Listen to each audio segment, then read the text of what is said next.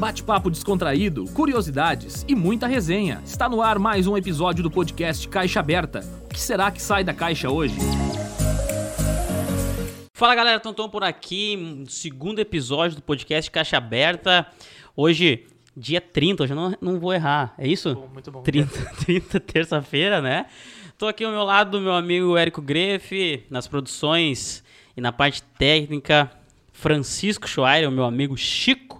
Tem que chamar o Érico também do, do apelido dele, né? Não? Não tem apelido, né? Não, ué, não tem? tem, né? Então, ah, hoje a gente vai bater um papo com a Marcela Mello, ah, campeã mundial de jiu-jitsu aqui da nossa cidade, além de outros vários títulos. Então a gente vai bater um papo bem bacana com ela. A gente tem também ah, a nossa. Eu mesmo vou falar Pode falar. Pode tá? A nossa caixa.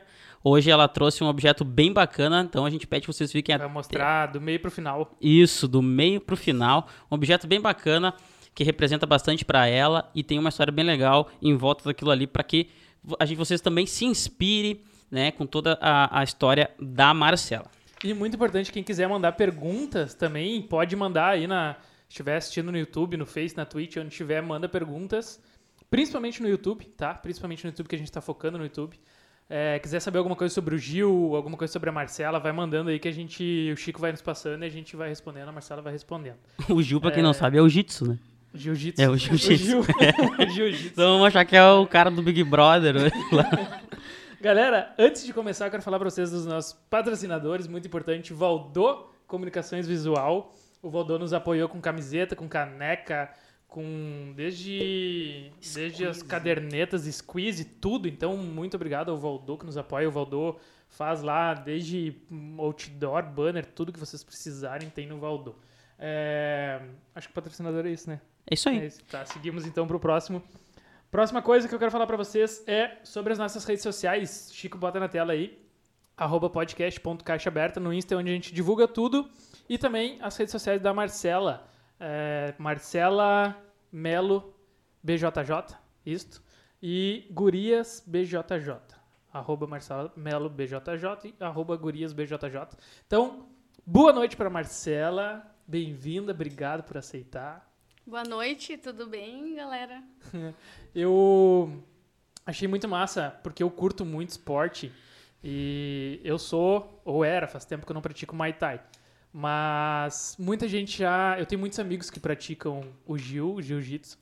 E eu acho um esporte muito sensacional, então eu fiquei muito feliz quando veio a sugestão do teu nome. E eu disse, pô, é, agora é a hora que a gente vai ter um assunto é, tão top pra passar pra galera que eu acredito que muda de verdade. Quando a gente tava conversando, tu nos falou até que mudou tua vida e que muda a vida de verdade. Então, acho que a primeira coisa que eu queria saber e pra gente começar a conversar é em que momento isso entrou na tua vida, em que momento o Gil apareceu pra ti, tipo, é isso que eu quero fazer. Tá, boa noite. Em primeiro lugar, eu queria, antes da gente começar a nossa conversa, agradecer o convite ah, de coração. Tô, fiquei super feliz quando me ligaram. Nunca im- nem imaginava e e tô bem agradecida. ah, acho que vai ser bem importante divulgar um pouquinho mais sobre o jiu-jitsu aqui na nossa cidade. E fiquei feliz, um pouco nervosa, estou ainda um pouco nervosa, mas tudo bem, a gente vai. Quero que, que seja corriqueiro Com essa certeza. situação toda. E outra coisa, eu quero. ah, sei que a minha família está assistindo. Hoje é E- aniversário da minha filha. É, Oh, que legal, vai cantar parabéns. parabéns ao vivo aqui. Parabéns. Da Ana Caroline, a minha caçula. Ana Caroline. Parabéns pra ela. Parabéns, Tá Ana fazendo Caroline. hoje 11 aninhos. Filha, mãe te ama, parabéns, feliz aniversário. E ela já pratica. Já, a Ana começou antes de mim ainda a fazer jiu-jitsu. Hoje ela fez 11 anos e ela pratica desde os 5 jiu-jitsu. Nossa, muito bom. É, eu fui depois, depois que eles já treinavam. Já treinava. Na verdade, toda a minha família pratica. Que legal. Meu marido que começou e depois elas foram e por fim eu fui também. Isso, eu acredito que isso seja um, um, um pilar, uma, uma base para te ter todos os títulos que tu tem. Por, é, eu acredito muito na média das pessoas que a gente convive, né? E aí tu ter dentro de casa a tua família pratica, acho que dá um estímulo muito grande. Ah, nossa, com certeza. Acho que porque depois a gente vai conversar mais no final, uh, a vida de atleta é bem, é bem difícil, assim. Por mais que eu não vivo só do jiu-jitsu, eu tenho meu trabalho, eu sou funcionária pública municipal, eu trabalho de segunda a sexta e, e eu treino, como diz, uh, até o ano passado, logo que começou a pandemia, uhum. eu fiz uma PNL com um amigo meu, o Diogo Duarte. E foi bem quando tinha parado de jiu-jitsu, e imagina, eu treinava que nem o Chico falou antes, ela treina todo dia, e é verdade, minha rotina é. Quando perto de competição é de segunda a sábado. Uhum. Então aí eu trabalho o dia todo, tenho minha família, uh, sou esposa, sou mãe, e ainda tenho essa dedicação uh, para os treinamentos. Claro que é tudo baseado no objetivo que tu tem, né? Sim. Quantas é o... horas de treino por dia? Ah, é uma hora e meia, mas eu faço funcional, né? Treino para preparação física para não ter lesão, uh, faço físio. Agora até não estou fazendo, mas ano passado eu fiz bastante para prevenir lesão, mas um, é, minha preparação de físio é mais ou menos para isso. E com a minha família, eles vão junto comigo para competir, sabe? E às vezes, uh, quando eu não estou muito querendo treinar, eu sei que eles vão estar tá, e a gente treina em família, né? Uhum. Eu, não, quando ele, eu vou para casa de tardezinho, o tempo que eu tenho para ficar com eles é de noite, no final de semana. Então eu não sofro muito porque quando eu saio de casa para treinar, na maioria das vezes eles estão comigo. Que top. e aí é bem, é bem legal assim, eu acho que é um pouco mais dessa minha pegação a querer competir e tal, porque eu tenho esse respaldo. Claro que não precisa tu treinar jiu-jitsu só em família, né?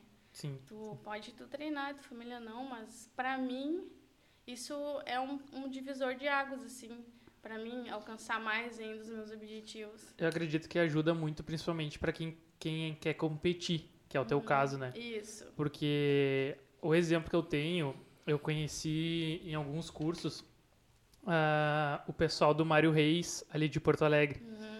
E aí o, o Alano Kamikaze, que chamam ele, ele quando ele começou a me contar a história, eu conheci ele no curso, a gente começou a conversar e ele começou a contar que ele era do, do jiu-jitsu e tal, e que morava na academia. Sim, é. E aí, quando ele me falou morava, eu não entendi assim, mas é morar mesmo. Eles moram. Uhum.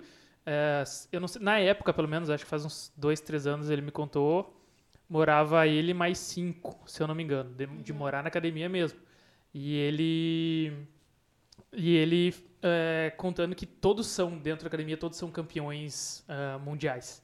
Sim, é. e, é. Eu conheço ele, é muito famoso, é, ele é e, muito top. E tinha um, um dos, dos meninos que acho que tinha entrado há pouco tempo, que ainda não era campeão. Uhum. Só que a, a base da nossa conversa ali era que, cara, ele vai ser campeão mundial muito rápido, porque ele tá vivendo Sim, é, tá 24 rodeado, horas rodeado de, de. Não tem como não ser. E, e acho que pra pessoa que vive isso e quer competir, assim como tu compete, é deve tu, ajudar muito, né? Tu conviver é, com as tu pessoas. sempre tem que estar tá se espelhando em alguém, né?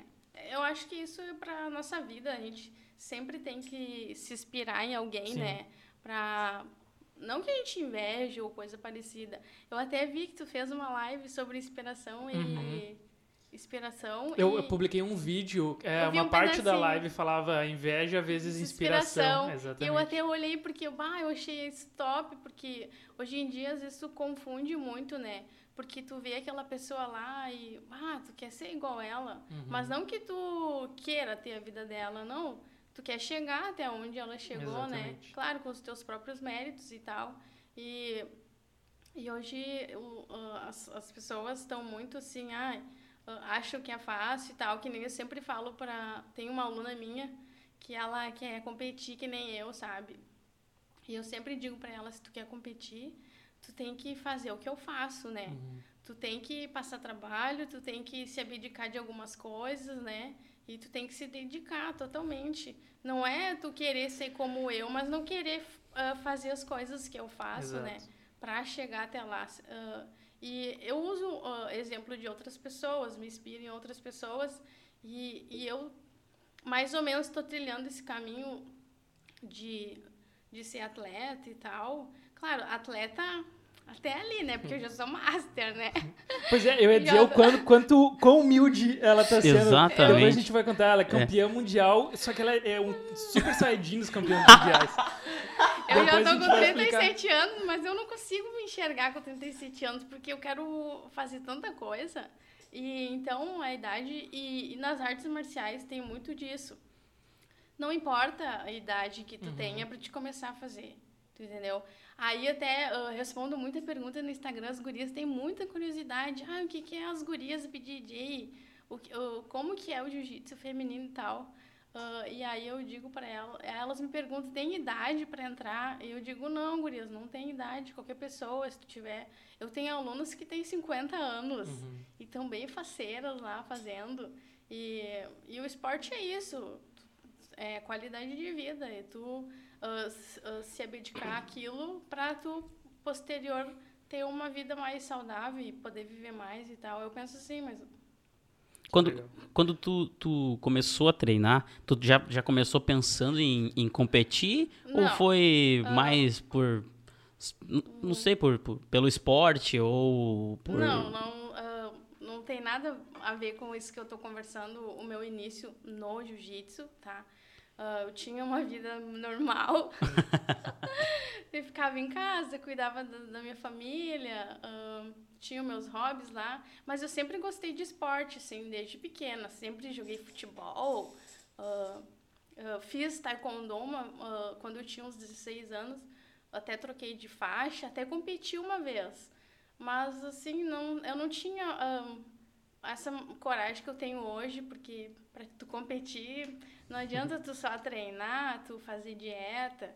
Chega lá na hora, tu tem que ter coragem. É uma coisa muito difícil, mas é uma coisa muito maravilhosa depois, o pós-campeonato, assim, por mais que tu perca e tal. Então, eu ahn, vivi ali, tava buscando alguma coisa, porque eu sempre gostei de fazer atividade, mas no modo coletivo, assim. Eu não gostava de fazer atividades que, que fosse só, assim. Eu Uhum. gosto muito de conversar, de, de fazer amizade e tal. E aí, eu, ah, meu marido já fazia, ele já estava fazendo, as gurias já estavam fazendo, e ele me convidava. E eu tava bem deprimida, assim, ah, tava gordinha, não conseguia emagrecer.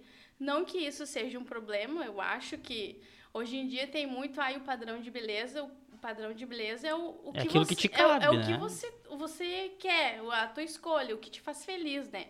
Hoje em dia não tem arte de ser magrinha e tal, mas eu acho que cada um sabe a escolha que quer pra si. E eu queria ser mais magra, né? E aí eu tava procurando fazer atividade física pra me emagrecer. Eu pesava 20 quilos a mais. Hoje é, eu ah, s- fico meio que na dieta para as competições, né? Mas em torno de 20 quilos eu emagreci em um ano fazendo jiu-jitsu. É, é um esporte mu- muito assim. a- a- o ganho ah, de perda é muito rápido, porque é, é todo o teu corpo em movimento, né? Já fica a dica pra quem quer emagrecer, Exato. então. É top. Mas não adianta ir um dia na semana. É, viu, Chico? Ficar com medo. Aham, e depois não ir mais. Aí não, né? Não tem resultado. Ah, o resultado só vem na continuidade, né? Que tu segue fazendo aquilo. E eu tava em busca ah, dessa minha escolha, de eu querer estar mais magra e tal. E pra mim sair um pouco de casa também, eu queria fazer outras coisas. Aí meu marido ficava me dizendo, vamos lá, o jiu-jitsu é legal. Eu ficava assim, ah, aquela agarração. Ele já treinava. Já treinava. Ah, porque assim, ó, todo a pessoa que tá fora do jiu-jitsu, um- a maioria pensa assim, ah, é agarração, eu não, né? Aquela coisa que eles ficam se agarrando, mas não tem nada a ver com isso de agarração. Tem agarração, mas é técnica, né? Concentração. É concentração, muita concentração, porque tu não quer ser finalizado, tu quer finalizar, então tu não consegue pensar em, só pensa em fazer a técnica e tal. E eu dizia pra ele, ah, tá, uma hora eu vou e tal. E aí ele ficou insistindo, e eu e quando eles chegavam em casa, eu via que eles estavam muito felizes, assim, ele estava junto com as meninas. E eu me lembro ah, como se fosse hoje, o primeiro dia que ele chegou de kimono, ele comprou um kimono usado. Que é uma coisa que a gente faz no início, né? A Sim. gente pega um kimono emprestado ou a gente compra um usado de alguém. Agora, quando eu abri a minha sala lá das gurias, eu vendia metade dos meus kimonos para elas. Porque a gente gosta de ver elas tudo ali eh, bem Uniformizado. de então. uniforme ali, Sim. de kimono e tal. E aí eu acabava vendendo para uma, vendendo pra... Fiquei só com a metade dos meus kimonos. e ele chegou super feliz, assim, eu pensei, pá, que massa! Parecia que ele tava com uma armadura, assim, ele muito feliz, né? E eu pensei assim, "Não, acho que vou dar uma tenteada. Ou acho que eu vou ver, vai que eu emagreça. E aí eu me lembro que daí eu fui só olhar a aula. Era ali na Sul, que é a escola. Aí achei bem legal eles, ah, porque o jiu-jitsu não é só a luta, assim, é toda uma magia, ah, é amizade, né? É aquele respeito, aquela hierarquia, né? Tem um, um leque de coisas. E aí tu fica assim. ah, perplexo com tudo aquele, aquela, aquele leque de coisas que tu, que tu vai, aquele mundo que tu vai entrar. Eu achei muito interessante aquelas coisas. E ele tentava fazer umas técnicas em mim, em casa. Ai, porque no início é assim, tu quer fazer Aplicar tudo, com todo mundo. Aham, tu aplica em casa, até no cachorro. Até no cachorro, eu já ia dizer.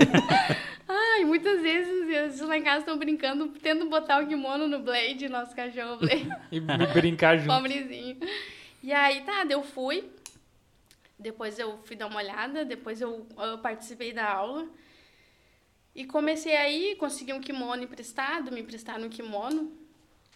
E aí até tem uma foto que eu mandei pra vocês, Uhum. que dava pra gente postar agora. Qual que é Ah. a foto pro Chico Uma que eu tô de faixa branca, bem gordinha. de faixa branca bem gordinho? Enquanto o Chico vai procurando ali, é, eu, eu queria comentar que o, o- tu falou do esporte traz... É, o teu marido chegava em casa feliz, né? E o esporte traz muito isso pra gente. Eu sou Traz. o defensor de qualquer esporte, porque tanto ali a parte física que libera mesmo endorfina e faz o... a- a- mesmo que ele não esteja bem ou não queira, o corpo vai liberar e vai ficar melhor. Mas só de se juntar com outras pessoas, de Ah, é mudar a muito vibe, de sair, é, é um horário que tá- a gente tá completamente fora. Como precisa muito foco, principalmente Uhum. como precisa muito foco, e eu senti isso no Muay Thai. Como eu disse, eu nunca pratiquei o jiu-jitsu, mas precisava muito foco, e não só do precisar muito foco, cansava tanto que não tinha como estar pensando em outra coisa, em problema. Então, às vezes tava.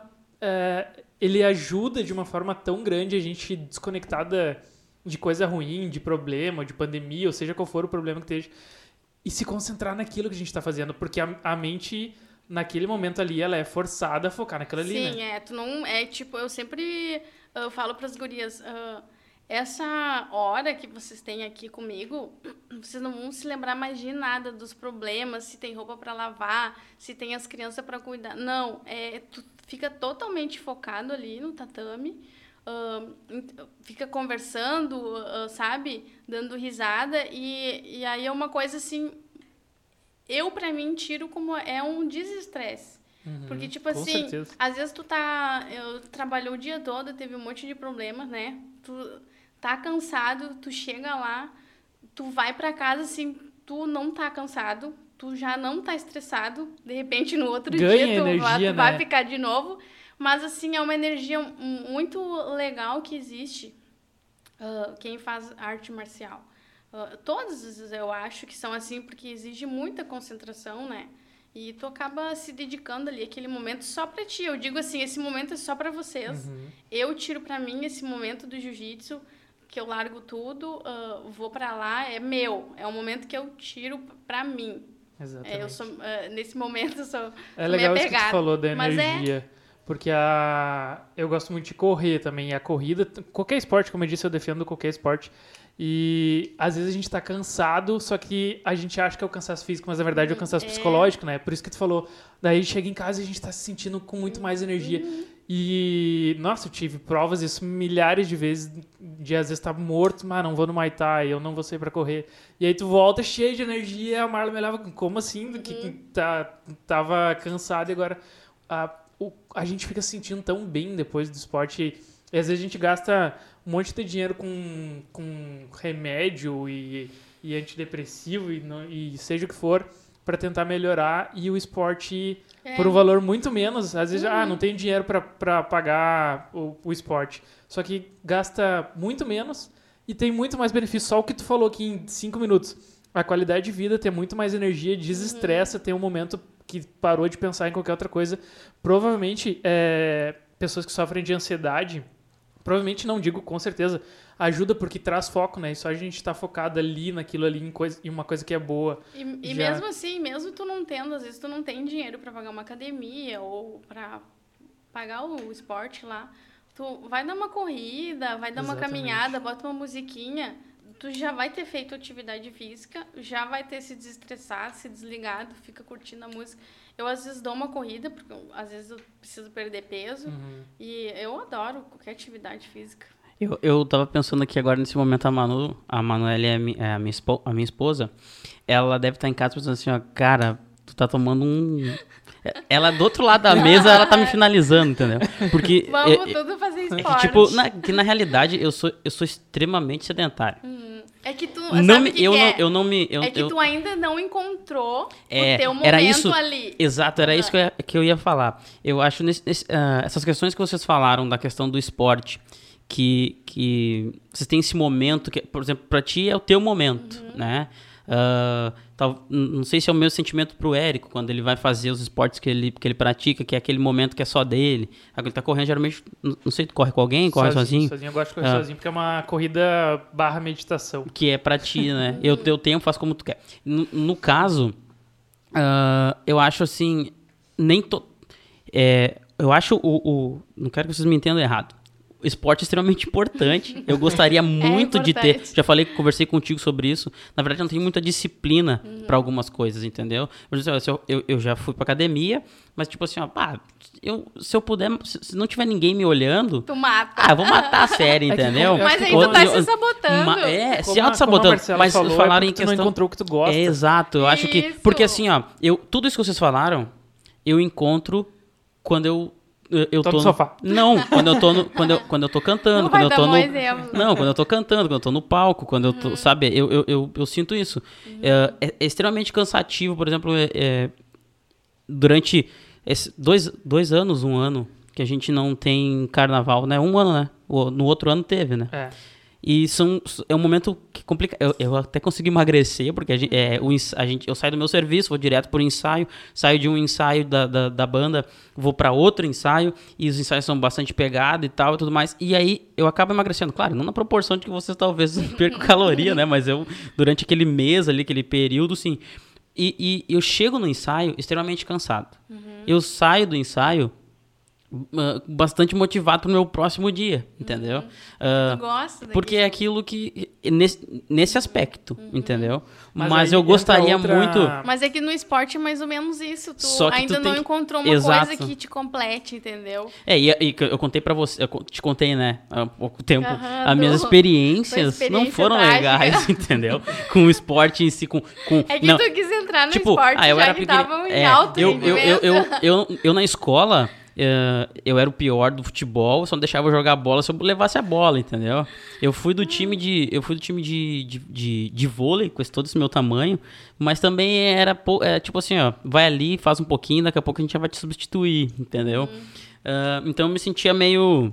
De lado. De lado. Mas eu via que eu não era bom aquilo ali, entendeu? Meus amigos jogam futebol Cara, mas hoje. pra, pra eu, eu no Muay Thai, quando comecei, depois não sei se eu ainda era péssimo, mas quando eu comecei eu era péssimo. Todo mundo no início Todo vai ser péssimo. Tá, mas aí que tá. Eu, aí, aí eu vou lá No e jiu-jitsu tem uma... parece, a gente parece No- que é de outro Eu planeta. sempre- É, Sempre no falei. Muay Thai, quando, eu- quando eu tava treinando seis meses depois, talvez eu ainda fosse péssimo, mas pra mim eu tava... Tava de boa. Tava, Tava, legal, ótimo, tava, top. legal. Meus amigos, uh, os, os mais próximos, com certeza podem confirmar isso. Eu sempre quis muito conhecer o jiu-jitsu.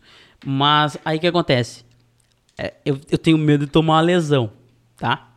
Ponto. Tá, mas tudo A bem. Marcela Pode que. explica. que Ai, ela, meu ela pode, ela pode falar sobre. Porque até- eu até escrevi aqui, ó. desculpa. Ela falou sobre co- concentração pra técnica, né? Pra aplicar a técnica. Eu fico pensando assim, ó, cara, eu ia ter concentração pra mim não, pra não quebrar meu braço, tá ligado? Ai, Essa ia ser minha concentração. E aí, outra coisa é, é que, tipo, quando eu fui. ah, pr- as primeiras aulas. Primeira aula, na realidade, de Muay Thai, que. A prime... Uma eu, fui e só já, olhei. Eu... Eu já, eu já, já fiz uma análise fui lá. que eu acho que tu ficou meio traumatizado. Exato. Vamos acabar com isso. É, eu fui uma vez assistir, olhei, achei legal, todo mundo tava top lá, parecia que eu ia conseguir, tanto que eu não sabia muito bem o que que era o crossfit, e eu ia fazer crossfit no mesmo dia, logo mais ia fazer Muay Thai, eu ia, eu ia falecer. Viu? No primeiro dia Falecer. tu morre. ia meu falecer.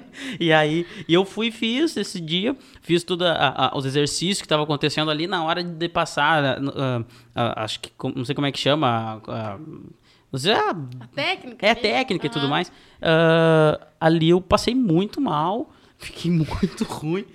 ah, e fui embora, nunca É mais teu- voltei. É que teu aquecimento foi de alto nível. Sim, não, o aquecimento. Quando ele dizia que nós estava aquecendo, eu pensei assim, mas cara, já, já tô uma hora aqui. Eu acho que Meu fazia Deus 40 do minutos, céu. 30 minutos que nós estava fazendo uma hora e meia. Sabe? Então, e aquilo ali pra mim me pegou. Não, Hum. é, isso eu não, não faria nunca mais mesmo.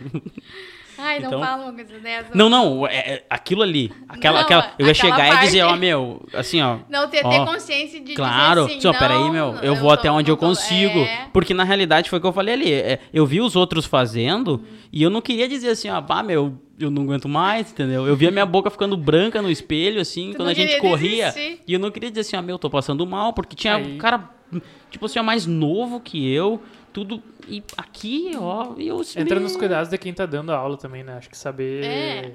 Que, E, e outra, que é, a é pessoa- que- como que te intitula? No jiu-jitsu. Uhum. É, tu é professora, tu é instrutora, tu é. Que, qual que é a Não, tua. na verdade, ah, quando tu sai faixa roxa, tu é apta a dar aula já com a supervisão de algum faixa preta, algum professor, mestre. Ah, o professor é somente quando tu é graduada faixa preta. Aí tu ah, leva esse título.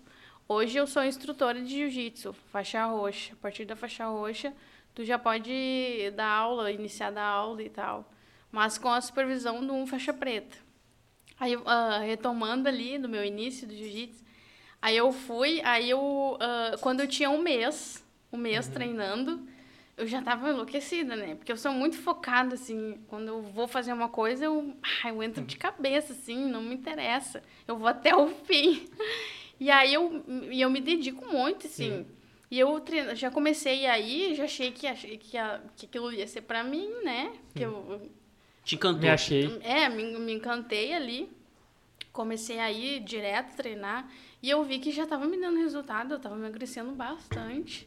Claro que ah, não acontece milagre na vida Sim. de ninguém, né? É, ah, eu comecei a emagrecer rápido e tal, mas também eu comecei a cuidar da alimentação.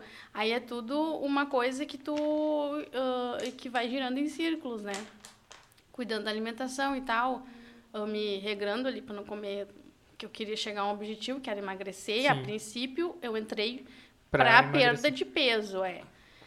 Aí, quando eu tinha um mês de jiu-jitsu, eu já era pitbull da academia, né? Me chamavam já de pitbull, já. E eu fui graduada em um mês de jiu-jitsu, eu ganhei meu primeiro grau. Ah, para quem não sabe, no jiu-jitsu, para te ah, graduar, que é a troca de faixa, Uhum. tu vai ganhando um grauzinho. Eu podia ter trazido uma faixa, isso é legal. Ser É legal. um pedacinho de esparadrapo que eles colocam na faixa. Ah, que na massa. ponta da faixa, assim. Um pedacinho. Ah, são quatro graus, assim. Mas não quer dizer que tu tenha que ganhar os quatro graus para te trocar de faixa. Uhum. E eu ganhei meu, meu primeiro grau quando eu tinha um mês de jiu-jitsu. Nossa, e assim, ó, pra quem treina, ah, um grau, nossa, a gente não consegue nem dormir de emoção.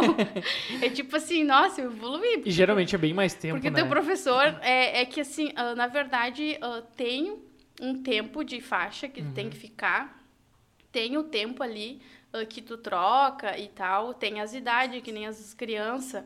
Ah, na minha fase adulta, que eu tô hoje, que eu iniciei, tu, tu vai iniciar na faixa branca. Uhum. Ah, adulto é faixa azul, aí roxa onde eu tô hoje, eu tô na metade do caminho da preta. A minha próxima faixa é a faixa marrom e depois a preta. E aí vai tendo tempo, né? Sim. para te trocar é em torno de dois anos para faixa azul. Uhum. Então tu ganha um grau a cada seis meses. E para ver como eu, já- eu tava bem, já Avançado. era para aquilo, né? Um mês ele me, Uhum. meu professor me graduou, me deu um grau e, e é, é uma motivação que tu tem, é tipo assim, nossa, eu ganhei um presente Sim, com certeza. para mim continuar, eu tô tri bem. E, e a gente vai muito assim, o, do que o professor tá, tá falando, se tu tá indo bem, porque ele não mente pra ti. Se tu é, tá ruim, ele vai te sugar mais e, tal. E no jiu-jitsu é, é, é uma coisa assim, bem doutrinada, assim. Não, é muito difícil te dar uma coisa se, se tu não é capaz mesmo. Uhum. Porque até porque tu vai ter que ser um exemplo depois. Tipo, eu hoje uh, tô dando minhas aulas, eu tô passando o que eu aprendi para outras pessoas. Então é, é, é muito importante, não é assim a culhão e tal. E, e aí, eu, meu primeiro mês, eu ganhei meu primeiro grau e eu segui. Nesse Continuei. momento, já pensava em competir? Não, não pensava ainda. Eu tava lá passando trabalho e dando trabalho para alguns coleguinhas. e, e eu e meu marido, a gente sempre treinou, assim, a full. Eu e ele se É, pegava lá parelho. no tatame. A gente resolvia nossas pendências. Na verdade, a gente resolve Deixava até toda a discussão, deixava pro, pra Aham. hora da... Nem vou te Ali- falar nada, nem vou te falar nada. Deixa, deixa ali depois. do Nem vou rola. te falar Depois nada. a gente resolve no tatame. E, e aí a gente começou, eu comecei a dei continuidade, né? Aí no virou o ano, eu meu professor disse: "Ai, v- vamos competir, não quer competir e tal". E eu pensei: "Ai, porque te dá um medo, cara, apavorante assim". Te Imagina. dá um medão, porque é tipo assim, eu uso muito as minhas competições. Claro que eu quero chegar a um objetivo, né, de um título. E, e eu quero ser uma inspiração para as meninas e para as mulheres que, que queiram entrar nas lutas. E, e também é uma coisa que eu tiro, assim, ah, da competição, eu tiro para mim, pessoal, ah, eu tô me testando. Então, da competição eu tiro se eu tô acertando ou se eu tô errando. Tipo assim, ah, quando eu perco, né? Aí que eu treino muito mais aquilo que eu falhei. Ah, Mais ou menos, cada pessoa te- eu tenho uma didática de ensino. Para mim me ensinar, eu me ensinar, eu faço, eu tiro das minhas derrotas, eu treino muito mais, aí que eu vou, vou fazer aquela técnica que eu tomei, não quero tomar nunca mais, e a- eu levo para para mim isso. Que legal. Ah, e aí tá, eu eu- aí retomando. Pensei, ah, vou competir e tal. Tá, vamos lá, me inscrevi, né? Foi na praia, foi lá em Tramandaí, a minha primeira competição. Eu já tinha, acho que uns dois graus na faixa. E aí eu fui, bem de boas, né? Ah, vou lá, vou competir. Ver como é que vai Tô ser. treinando, sou pitbull da, da academia. a guria, né, que tá, tá lá, se, Bem se- avançada. bem Destacando. avançada, se destacando, vou, vou, vou lá me testar. Cara, quando eu cheguei lá no ginásio, foi, se eu não me engano, foi em Tramandaí. Meu Deus do céu, um monte de lutadores, né? Porque ah, tu não tem ideia na tua primeira competição. O que, que vai ser. E eu treinei bastante, assim, pra, lutar, mas não tinha experiência nenhuma, né? Aí eu me lembro que na época não foi nenhum dos meus colegas, eu fui sozinha, aí ah, foi com a minha família, né? Eles foram, meu marido tava lá Teu junto. professor vai junto? Como é que funciona? Tem. Não que seja uma regra, mas às vezes alguns professores vão, assim. Algumas vezes eles foram e tal. Eu pergunto porque eu vi um vídeo do Mário Reis é, numa motivação, a galera lá lutando assim, e ele gritando, vai, vai, tipo. Ah, é muito maravilhoso quando o teu professor tá ali, né? Junto. Junto. Ah, tu, tu te dá uma. Até uma- pão feedback, não, também. Tá- Acho que ajuda, né? Sim, tu, tu, já, tu fica até mais forte. Ai, tá ali, né? Bah, não, aí eu não posso fazer Uhum. feio. não posso. Nessa primeira ele não tava junto. Não, não tava. Só tava meu marido que, que tava lá na luta comigo. Ele já tinha competido alguma vez? Não. Ele competiu depois. uh, Uhum. Eu já, já tinha ido algumas vezes. E aí eu fui ah, e tinha uma adversária, uma guria de uma academia muito top, que é Uhum. do Alex Chaka, que ele é ah, bem top, assim. Uhum. Ele, ele é do Rio de Janeiro, veio pro Rio Grande do Sul, abriu a equipe dele e é uma, dos, uma, uma das melhores do estado. O Mário Reis também é, é acho que a melhor. É, eu equipe. sei que eles estão bem- são- bem Tem um monte de campeão mundial e tal. E, as- e quando tu sai a lista ali das tuas adversárias, né? Ai, daí tu fica trimal, né? Tu nem dorme, tu, tu- tem vontade de ir no banheiro. mente. E aí é aquela coisa toda na barriga, ele frio na barriga e tu fica eufórico pra, saber, saber chegar aquele momento. E aí eu vi que a guria era aluna dele, bah, me tremi todas as pernas, né? Eu pensei assim, a guria deve ser muito furiosa. aí, tá, daí eu, eu cheguei lá na competição, né? Tipo, meio chucra, assim, não conhecia ninguém, não sabia nem que planeta tava. e lutei e eu ganhei a minha primeira luta. Eu fiz mais ou menos tudo que eu tinha treinado apliquei ali na hora e eu ganhei aquela luta até uh, minha primeira medalha uh, foi de ouro e, e na faixa branca e eu competi o ano todo. Aí eu não parei mais. E ganhar a primeira já deve ser uma baita motiva nossa, motivação. Assim, né? Nossa, eu, eu sou a, a, a, fera das galáxias. uma mera faixa branca. Ah, e aí eu competi aquele ano, foi em 2017. Faz seis anos que eu faço jiu-jitsu. Uhum. E, e a, foi em 2017, eu fui top rank na minha categoria. Fui a primeira. Uh, no, foi a primeira do ranking da minha categoria, uh, faixa branca. E só não ganhei top rank de todas as, as faixas porque eu troquei de faixa no metade do ano. Se não teria ganhado. Aí quando eu troquei de faixa, aí mudou toda, perdi toda a minha pontuação. E aí comecei uma nova fase na, ali na competição. Mas mesmo assim eu cheguei uh, em primeiro lugar na minha categoria. Uh, que massa. Uh, e aí eu ah, me senti muito. Aí cada vez foi me motivando mais. Eu competi, eu troquei de faixa, né? Fui para faixa azul. E aí eu comecei a decair, comecei a perder. Eu já ia entrar nisso, eu ia te perguntar o que foi o mais difícil que tu passou, assim, na, nesse tempo de. Da de faixa branca, assim, ó, só foi de, de vitórias, assim. Uhum. Eu nunca perdi na faixa branca. Nenhuma competição minha. Eu ganhei todas as minhas lutas. Quando. Porque a troca de faixa é muito difícil, assim. Quando tu troca, é um recomeço. Uhum. Tu começa de novo. Uh, tu pode aplicar novas técnicas, aí tu começa a aprender coisas novas, né? E porque tem algumas uh, uh, técnicas que a partir de alguma faixa que tu pode aplicar. Ah, não sabia, que legal. É, tipo assim, ó, a gente, faixa branca não pode ir na mão de vaca. E Uhum. aí a gente, os mais graduados, dão mão de vaca em faixa branca. E na internet tem muita coisa. Ai, tu deu mão de vaca em faixa branca, tu não vai Uhum. pro céu, esse tipo de coisa, assim. a gente meio que... Piada Mão de interna do Gil. Mão de vaca é um. É, um, É, um é uma golpe. técnica, um é, golpe. um- é um- uma técnica na mão que tu dá. Que tu, faixa branca, não, não, não, não, não pode fazer, né? Aí tu sai faixa azul, tu já pode fazer. Mas aí Mas tu eles pode, não... não pode fazer no faixa branca. Não que não possa, né? A regra que faz é do mais graduado, azar. Por isso que ela é pitbull, tu viu, né? Não pode fazer. Ah, não é que não pode. é- Mas a gente, Não é- deve fazer. a gente faz, não tá nem aí. tu que lute. Aprende. Aprende a sair. aprende a se defender. E, e aí, é mais ou menos, tem algumas regrinhas aí. Tu não, aí, aí, aí, tipo assim, tu começa de novo, né? E eu tava muito estrelinha, assim. Nossa, só ganhava, né? Aí cheguei lá na faixa azul, comecei a perder. Pá, foi uma decepção, assim. A gente não tá preparado, a gente não se prepara muito, a gente é bem imaturo em relação a... Que idade tu tinha aí nessa, nesse momento? Tinha 35. É, 35, Mas eu acho. pô, faz bem pouco então que tu Pois tá. é. Quanto tempo tu tá no Gil? É, eu tô com 37. Não, acho que eu não tinha 35. Eu sou meio ruim de, de matemática, tu quer me confundir. Mas eu. Quantos anos faz tu tá seis anos que eu tô no jiu-jitsu. Em 2017 eu comecei a competir. Fui top rank na faixa branca, na minha categoria. Em É, do- mas tá por, é, tu devia estar com uns 34 em então. por aí. 2018 eu já era azul, ah, perdi várias competições. Ah, foi bem difícil essa fase, ah, porque assim, tu não se prepara muito para derrota, tu tem que se preparar. Hoje eu vejo que nem eu sempre digo para as minhas gurias, alguma vai ter que ser campeã mundial, pelo amor de Deus.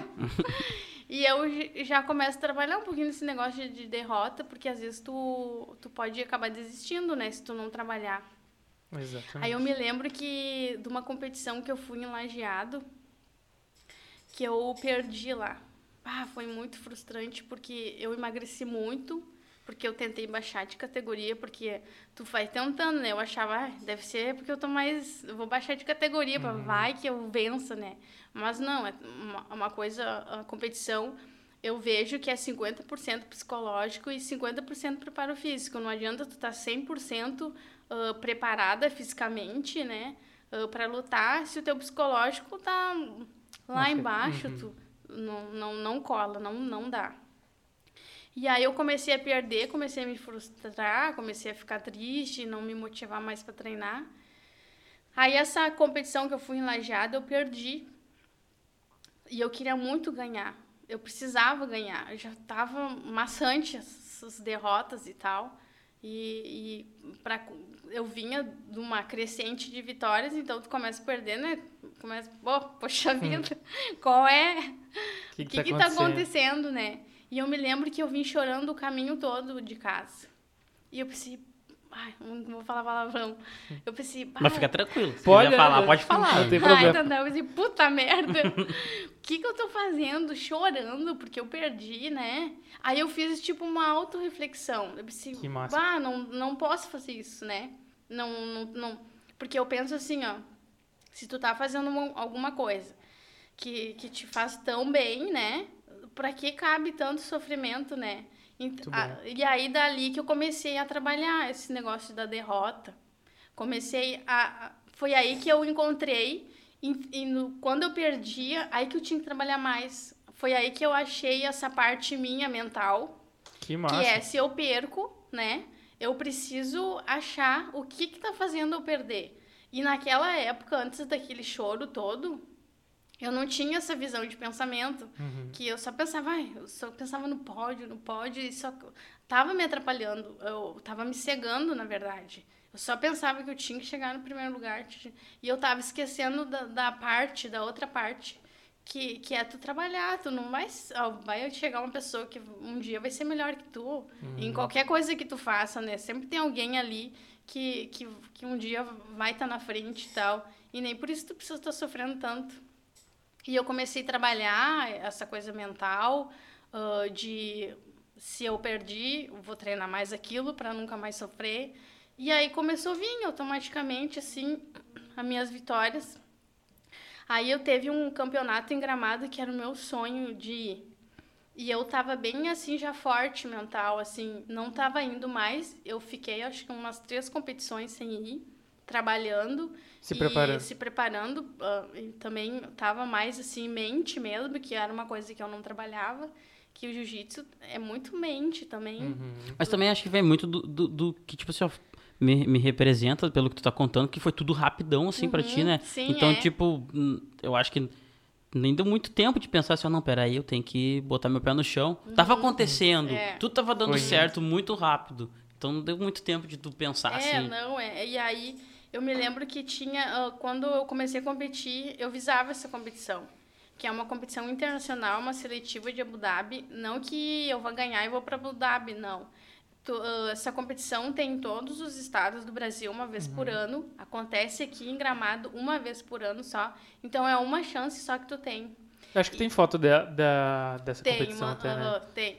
Qual E eu- que é? Tu lembra Mais qual ou que é a menos. foto pra gente botar na tela ali? Tem duas, eu, tem duas, duas faixas azul. Duas faixas azul. Eu fui em duas, eu fui campeã nas duas etapas que eu fui nos dois anos. Ou até se o Chico quiser deixar passando algumas fotos ali. De vez em galera, quando. De vez em quando. E aí, tá, eu visava sempre essa competição, que é uma competição top, só vai os melhores dos melhores, vem gente de todos os estados, porque é uma competição bem importante. E eu não visava ainda sair fora do estado pra competir, nem pensava assim, Sim. tava longe ainda. E, e eu pensava em ali, que era um campeonato importante, fora dos que eu ia, que eram os gaúchos, né?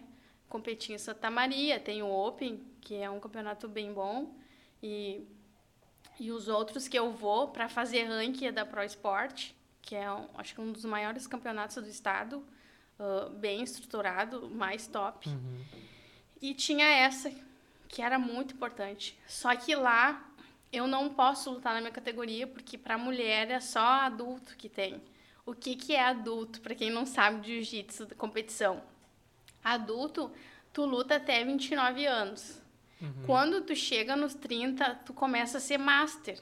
Eu hoje, 37 anos, eu sou master 2. Aí chega 35, aí tu, tu chega nos 29, tu luta de adulto, que é geração nova, ah, gurizada nova, que vive só de treino, às vezes não Sim. trabalha, né? Ah, mora na academia, que nem Uhum. o kamikaze. Sim. Só faz isso o dia inteiro, né? Vive disso. vive disso. Então é uma competição que eu ia ter que competir com, com essa ge- geração de gente nova, da categoria adulto. Aí, dos 29 aos 35 é Master 1, eu lutei de Master 1.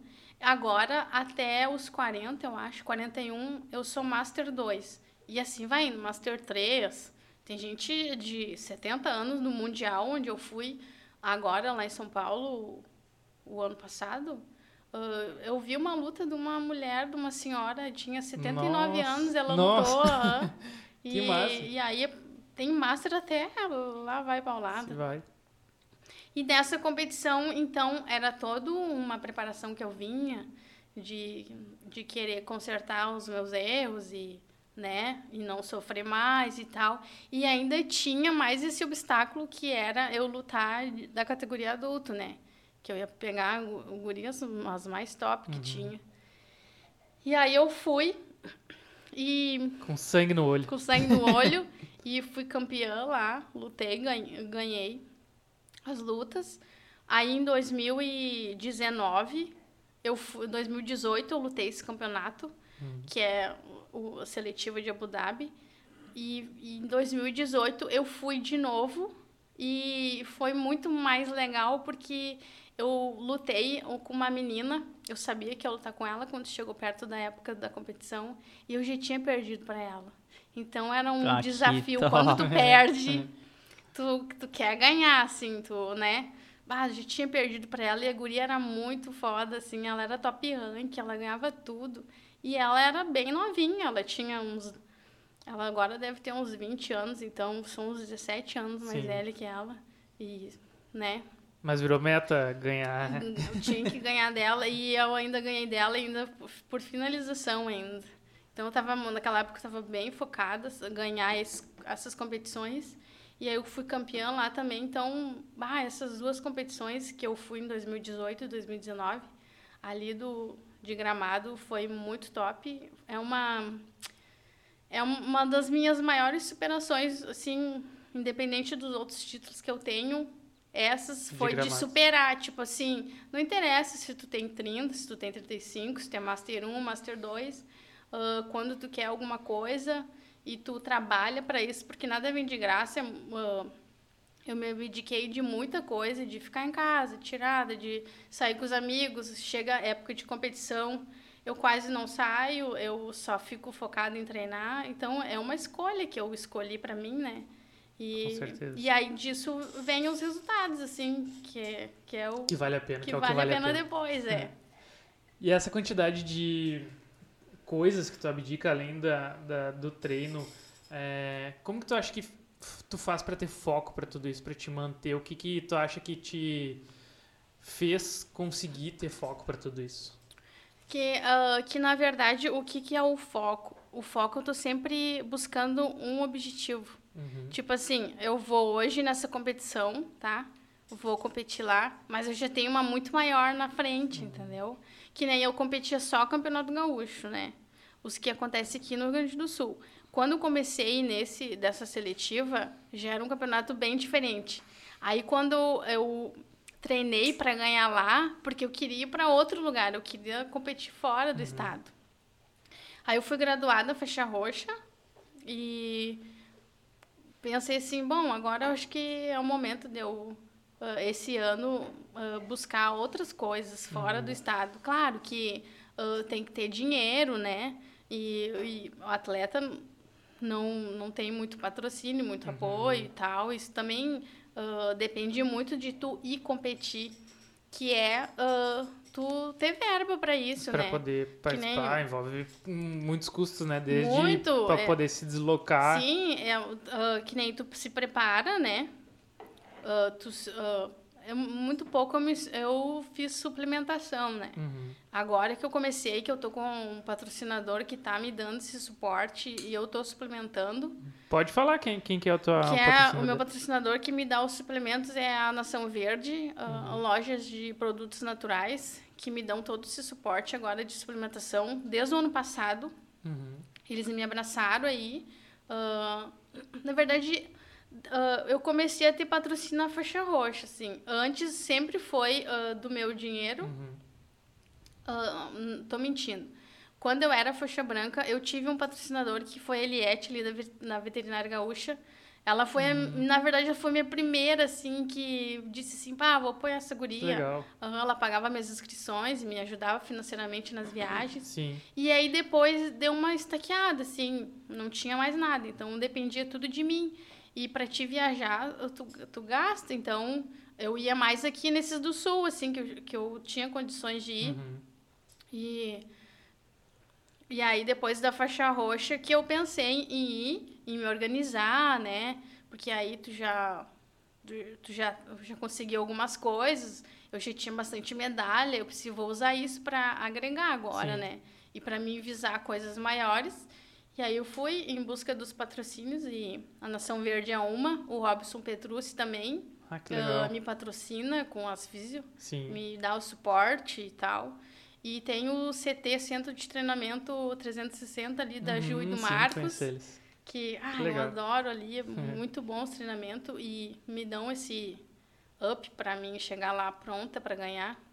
Que máximo. Na verdade, hoje eu tenho esses três patrocínios Uhum. concretos que desde o ano passado ah, vem me assessorando e tal e agora tá, agora tá top. Só Que agregar legal. mais aí. E, e, inclusive, quem quiser Exato, já ia dizer. patrocinar, Fica a dica, né? É, Não sei se tu quer passar algum outro contato, mas o que a gente já tem ali, o Chico pode botar na tela de novo, é teu Instagram, né? Uhum, acho que pode te Instagram. chamar por ali, se tu quiser passar algum outro contato pra quem quiser. Porque até eu quero falar sobre as premiações todas que ela tem, porque vocês não têm ideia a quantidade de coisa que ela já ganhou. É que, na verdade, eu acho que já fui em mais de 30 competições já. Nossa. Desde essa época, ah, vindo ah, de competir na faixa branca. Nem sei quantas vezes eu já, eu já lutei. assim. E é nessas competições, ah, tu- quantas lutas mais ou menos tu faz assim? na- da- Porque Por não é uma só, né? Pelo que eu entendi quando tu falava assim, s- ah, as lutas, as lutas, eu imagino que fosse. Depende. Tem alguns campeonatos que tu vai lá, tem uma luta só. Uhum. Ah, principalmente de Master, assim. Ah, adulto que tem muito, assim, chove, de, de- a galera vai mais. Master é uma, duas, três. E eu tenho muito mais medalha ainda porque eu ainda luto o absoluto, que nem eu tava te falando antes do Pois é, era absoluto. nisso que eu queria chegar. Aí é mais uma medalha que tu agrega, né? Na mesma competição. Tá, eu vi no teu Insta que tu, tu é 22 vezes campeã gaúcha, Uhum. né? E aí tem mais um monte de outras premiações. Conta pra nós o que, que tu tem de prêmio até chegar no Mundial e no Mundial Absoluto. Eu tenho as, as 22 ali do Campeonato Gaúcho, que eu competi aqui no estado, algumas competições. Aí tem o Open, que é ah, uma competição que, que é tipo esse de Abu Dhabi, que é uma em cada estado, para te fazer um ranking nacional. É de gramado, no caso? Não, esse é outro. Esse, E esse Open é em Porto Alegre que acontece. Esse de uma outra federação. Aí tem várias federações que fazem competições, né? Tem que passar por essa pra ir pro Mundial, no caso? Não, Não tu não precisa passar por nenhuma seletiva, assim, Uhum. um, para ir para um mundial, assim. Não. Ah, tu faz essas seletivas que falam, porque daí tu ganha passagem, tu ganha dinheiro, tu Ah, ganha entendi. prêmio. Tem algumas competições que, que disponibilizam Uhum. disso, é. Que nem esse de gramado que eu fui campeã duas vezes, eu não lutei o absoluto lá. Porque eu já estava fazendo um feito muito grande, né? Ganhar das, de gurias mais novas, Sim. assim, que eu. Então, eu pensei, ah, eu não vou me arriscar a lutar absoluto, que eu sabia que ia ser pedreiro, que ia ser difícil, que eu, eu acho que eu não ia conseguir, não, não participei dos absolutos desse, dessa competição. E é uma grana tri boa, não sei quanto que é, mas acho que é uns mil reais, mais ou menos, assim. Todos, to- não são todos que têm premiação. Não, É, medalha. Medalha só. ah, Pra ti ah, ganhar dinheiro é mais nesses absolutos aí. Pra Mas viver do esporte seria patrocínio? Isso, Pra patrocínio, poder é. viver. É que, na verdade, ah, geralmente vivem do esporte quem é atleta faixa preta, que daí já é ah, profissional, assim, que se chama. Entendi. E daí tu, né, compete, as primeiras... Aí vai assim, tipo, faixa azul é 600 reais. Faixa roxa, 800. Marrom, 1.000. ah, faixa preta, 1.200. Tem, tem, tem prêmios no Brasil até de 5 mil, 10 mil. Agora tem muitos esses GPs, Uhum. que são lutas casadas, que estão dando grana, assim. Tomara que legal. um dia me convidem. É. Aí tem que ser convidado. É, convi Geralmente. convite, aham. te veem lá, tipo futebol, assim, aqueles caras que ficam caçando talentos aí, pensa assim, ah, aquela guria top, vamos botar, fazer um, uma luta casado com alguma guria top, e aí as granas são legal, tem até bolsa, aí eles Que te dão um ano pra te ficar recebendo e tem algumas formas de ganhar dinheiro, mas claro, tem que se dedicar Tá, bastante. eh, vamos só explicar pra galera o que, que é o, o absoluto. Tá. Tu tem o mundial, tu, tu tem dois mundiais, certo? O mundial e o mundial absoluto. O que, que é? Explica pra galera o que Na que verdade, é, eu fui no Mundial agora em São Paulo, ah, foi ano passado, em dezembro é. 2019. 2000 2020. 2020. É. Ah, e é o único campeonato, né? Só que tu compete na categoria, que é o peso que tu escolhe. Tipo, eu luto até 64, que é o peso leve. Ah, todas as categorias são o mesmo peso, só muda, só muda se é adulto, master, essas coisas todas que eu Entendi. te falei. E aí, tu, quando tu, tu competiu ali na categoria, terminou aquele ciclo, tu foi campeão ou tu não foi, não interessa, tu se inscreve para lutar o absoluto. O que, que é o absoluto? É todos os pesos junto, eles lutam todo mundo junto. Tipo, eu no Mundial fiz a final, a guria tinha 90 quilos. Aí, tipo assim, é quase 30 quilos. Claro que eu, eu não tenho, assim, receio de lutar, que nem eu falei antes.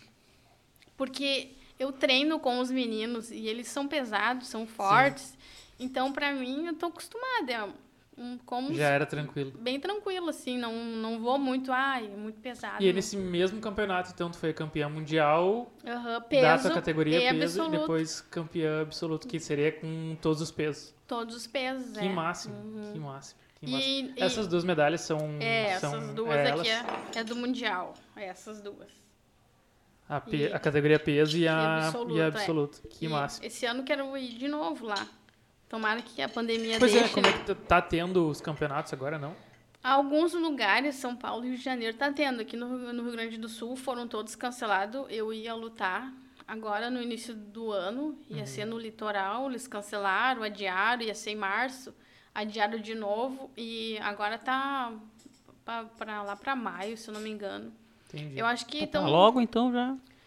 É, aqui a gente tava acostumada a lutar todo mês, né? Que nem eu, eu vou todo mês. Pra, e- pra campeonatos. Todo mês tem a competição, todo mês. Eu ia te perguntar como que era a preparação pré-campeonato, mas tu vai todo mês, não tem uma É, sempre se preparação. é, preparando. sempre. É, que nem teve uma época que eu fui assim o mês todo, o Uhum. ano todo. Então foi um ano assim que eu mais ou menos vivi daquilo, né? Só ah, trabalhava, cuidava da casa e treinava todo dia e me preparava, ficava sempre cuidando da alimentação. E, mas ah, mais ou menos é mais assim que acontece. E eu Uhum. Legal. fui no Campeonato Brasileiro ano passado, ah, estávamos todos em pandemia, mas eu tentei ir em algumas competições. E aí eu aproveitei para. Eu fui em fevereiro, meu primeiro campeonato fora do estado, que foi o Sul, o Sul Brasileiro. E depois disso veio a pandemia. E lá eu fui campeão, eu tinha um mês de faixa roxa. Eu fui campeão Na lá categoria. na categoria. O absoluto não lutei. Porque eu, eu ganhei a categoria, mas eu achei, eu sou bem humilde, assim, nesse sentido. Eu sabia que ah, as gurias iam vir. Então, Uhum. quando eu acho que eu não vou, eu deixo passar, assim. não me arrisco, sabe? Antigamente eu me arriscava mais, mas eu tenho medo de começar a me frustrar de novo e tal. Então, Entendi. eu vou só onde eu acho que, que, que eu tô pronta, que vai dar certo. Aí eu Legal. competi o Sul Brasileiro. Aí competi um campeonato que aconteceu ainda no Rio Grande do Sul e depois veio a pandemia. Aí a gente não treinou Parou. mais, parou tudo. Agora nem treino, tá, tá tudo parado. Não, fa- faz mais de um mês que a academia tá totalmente fechada. Eu Entendi. vou lá com a minha família e tal, Sim. só somente gente de casa, Sim. eu e meu marido, mas nunca mais ne- nem vi meus colegas, a gente não Entendi. Tonton, temos perguntas? Tem, tem. O pessoal tava interagindo bastante ali, além de perguntas, algumas pessoas eh, falando, né, da- so- sobre a entrevista também. Mas eu falo depois. Primeiro eu vou fazer as perguntas aqui. O Paulo Machado fez duas perguntas. Uma, acho que acabaram de, de responder, porque era a mesma pergunta que tu tinha, se teria alguma preparação ritual antes de uma luta ou competição, para estar mais concentrado, por exemplo, alguma coisa assim. Mas como tu falou que vai todo mês competir, né? Eu acho que isso aí tá, Mas tu tá a trabalhando. parte psicológica, tu tem alguma preparação assim É, como no, uma- como- no dia, algum Eu- ritual? O ano passado aconteceu essa pandemia, né? Aí a gente parou, paramos as competições e a gente não treinava e tal. E aí eu recebi essa mensagem desse meu amigo, o Diogo, que ele faz PNL e ele é mestre em kata, que é uma luta israelense. Ele é tenente da Brigada Militar, um cara muito massa. E aí ele me sugeriu em fazer uma experiência, se eu conhecia PNL e tal, e o que, que eu achava de fazer. Eu trabalho com PNL, né? Eu nunca soube o que, que não, não sabia o que, que era PNL. Aí fui dar uma pesquisada e vi um negócio lá meio de hipnose. Tem fiquei também. É a meio- base da. Fiquei meio com medo, assim, né, no início e tal. Mas foi bem tranquilo. Depois a gente. E eu fiquei, eu acho que uns. Não me lembro, ah, uns dois, três meses fazendo esse contato com ele via Zoom. A gente fazia uma sessão uma vez por semana. E assim, olha, eu vou te dizer, foi muito incrível isso que aconteceu. Que depois ah, que eu fiz esse trabalho com ele, que ele faz um trabalho mental com os atletas, assim. Foi daí que eu me inspirei e me foi a partir desse momento. ah, Ele faz eu- focado Em atletas. em atletas? Ele não, ele não faz só para atletas, mas, Mas ah, também. também faz, ah, e é o que ele fazia comigo. Ah, esse- essa preparação mental, que era uma coisa que eu não conhecia, tá? Que eu mesmo achava que eu estava me preparando, ah, ah, eu achava, minha humilde achava que eu estava me preparando com os meus pensamentos, as minhas teses, que nem eu falei do meu choro, de eu ah, levar aquilo que eu estava sofrendo para outro lado, uma coisa que eu que eu pensei que fosse uma preparação. Claro, até aquele momento segui. Mas depois que eu conheci ele, eu vi que é totalmente diferente. É como se eu tivesse praticando jiu-jitsu, é uma coisa de disciplina, assim. Ele fazia, tinha alguns rituais que eu tinha que fazer, que eu tinha que estudar. E, e assim, ó, vou te dizer uma coisa muito legal, se tem alguém aí que, que precisa fazer alguma pre- hum, preparação mental, ah, PNL é top, eh, eu indico muito, me ajudou muito. E foi daí que veio esse meu empoderamento eh, de eu ter força e achar que eu era capaz de abrir a minha turma, que é as Gurias BJJ. Foi depois desse, dessas sessões que eu fiz com ele, que ele me encorajou tanto, ele fazia eu pensar ah, lá na frente, sabe? Me encorajou tanto que eu era capaz de, de fazer e, e acreditar naquilo, que eu comecei a pensar na ideia de montar a equipe Gurias BJJ, que é a turma exclusiva só para treinamento de jiu-jitsu feminino.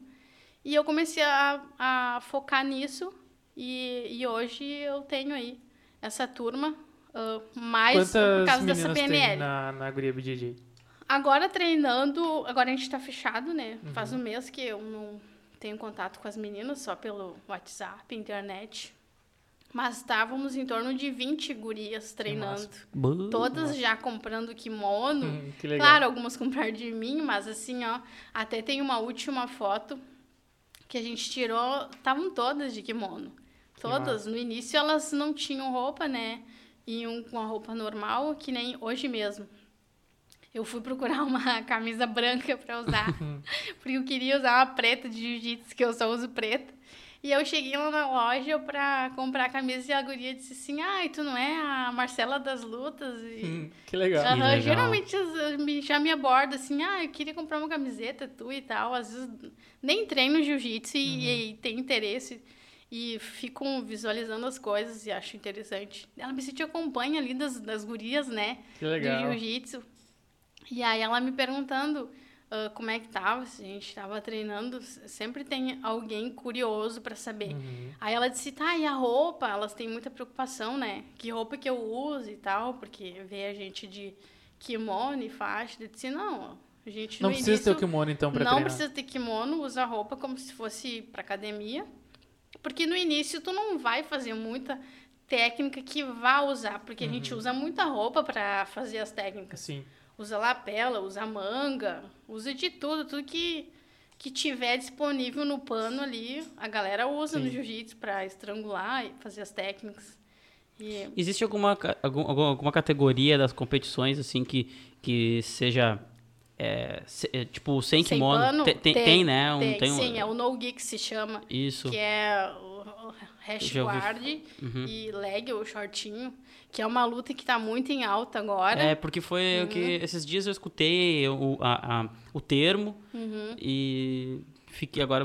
Eu até tava falando pro meu marido agora, a gente conversando esses dias, e eu disse, bah, eu acho que eu vou ir pra esse lado também, porque tá bem alta. E claro que isso aqui é mais. O Chico dando risada. Lá, mais uma. Porque é uma coisa que tá bem alta, sabe? E não era tanto assim. E agora tá, explodiu assim.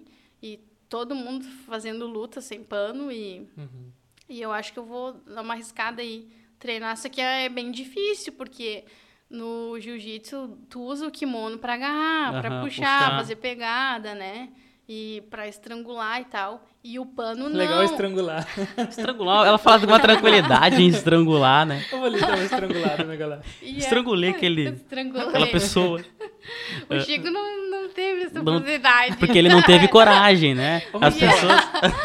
Porque ele não quis mais fazer o jiu-jitsu. Falando em estrangular, o Paulo Machado perguntou no YouTube aqui. É isso. É, É o mesmo que fez a pergunta dizem, do- Eu não sei se isso é do jiu-jitsu, tá? Mas por que que dizem que identificam o pessoal do jiu-jitsu pela orelha? Sabe aquela orelha apertada, Sim, de esmagada? repolho, assim? chama-se De orelha de isso, repolho. orelha de repolho. E, e por que a orelha muda? Sim, aí mais vai por parte o- esse no-gi, que agora que eu tava te falando, que tenho interesse, agora eu vou começar a ver se os guri começam. A gente já tava treinando no sábado, só sem kimono.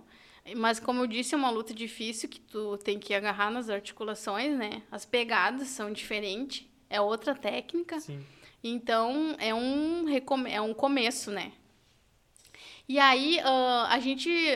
Eu já tive, já drenei duas vezes a minha orelha, tá?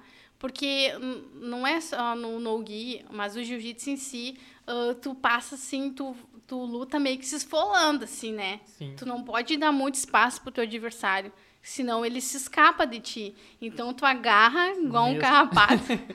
Mas E- então a orelha de repolho tu- é do Gil mesmo. É do Gil. Aí tu meio que, quando tu vai fazer uma, uma- um estrangulamento ali no pescoço, né? Tu meio que esfola, pa- ah, passa a mão assim na orelha, dá uma judiadinha no coleguinha, né? Claro que a gente não faz isso na academia, a gente aprende pra usar no campeonato. Mas aí acaba que a orelha vai inchando, vai criando sangue. Mas ah, as gurias não se preocupem, Então tá, é gurias? Que vocês não vão ter orelha Ficar. de repolho. Mas a, a, a, a Isso minha- é muito de quem treina muito, assim. Uhum. Tipo, se tu olhar lá a orelha do kamikaze, tu vai ver que é a É. orelha de repolho. É. Tá, então, Eu treino muito. pode falar pra minha esposa que se eu for. Uma vez eu queria treinar, ela não deixou porque eu ia ficar com a orelha Não ferrada. vai Ela disse, deformar ah, vai ficar com aquela orelha feiosa. assim. Mas que motivo pra não deixar, hein? É, mas é que era pouca coisa que eu precisava, né? E pode, E aí- e pode ver que esses lutadores de MMA, to- a maioria tem essas orelhas, assim, meio Eu achava que era de tomar soco. Não, porque a luta Não, eu já agarrada... tinha ouvido falar, assim, que era de esfolar no, no, Não no é de- kimono, no tatame e tal, assim, Sim, também. às vezes o coleguinha, né, Chico, esfrega a tua cabeça lá no tatame, dá uma esfoladinha e aí a orelha... Vai ficando assim. É. e aí a orelha vai ficando assim, né? Marcela, o Leandro, eu tava procurando aqui o sobrenome, Leandro Stegleder, não sei se é assim que fala. Stegleder. Ele perguntou o que, que precisa pra trocar de faixa. Tu já tinha comentado ali no início, mas puder dar uma Uhum. Na verdade, primeira coisa é o tempo, tá?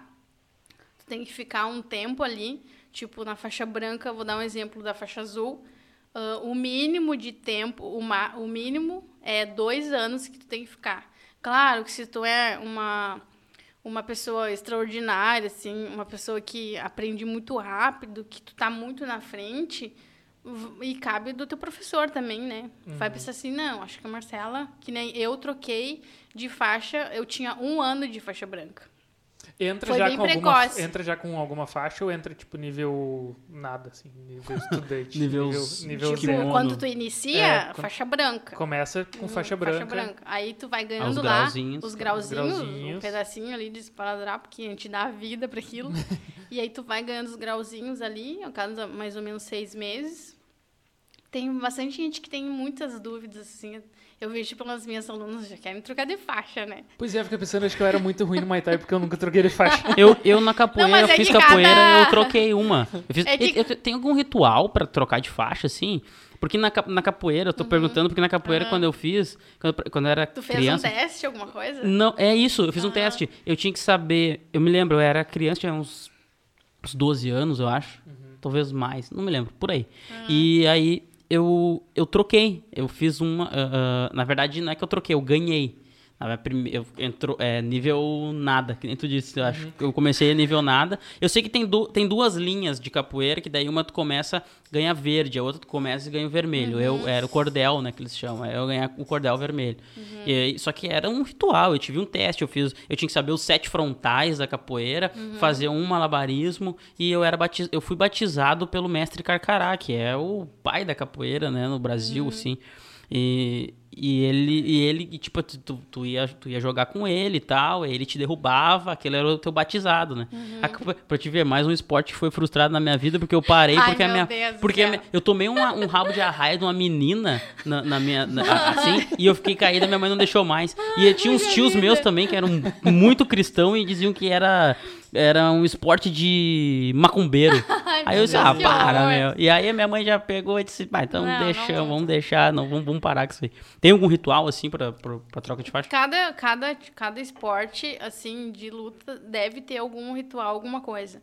Ah, no jiu-jitsu tem algumas academias, ah, não é regra, ah, fazem o teste, tá? Te dão ali uma provinha, mais ou menos é o que tu aprendeu ah, no início, alguns estrangulamento, ah, algumas quedas, que no jiu-jitsu tem muito do judô, né? Que são as quedas. Hum, Na minha faixa branca, eu adorava queda.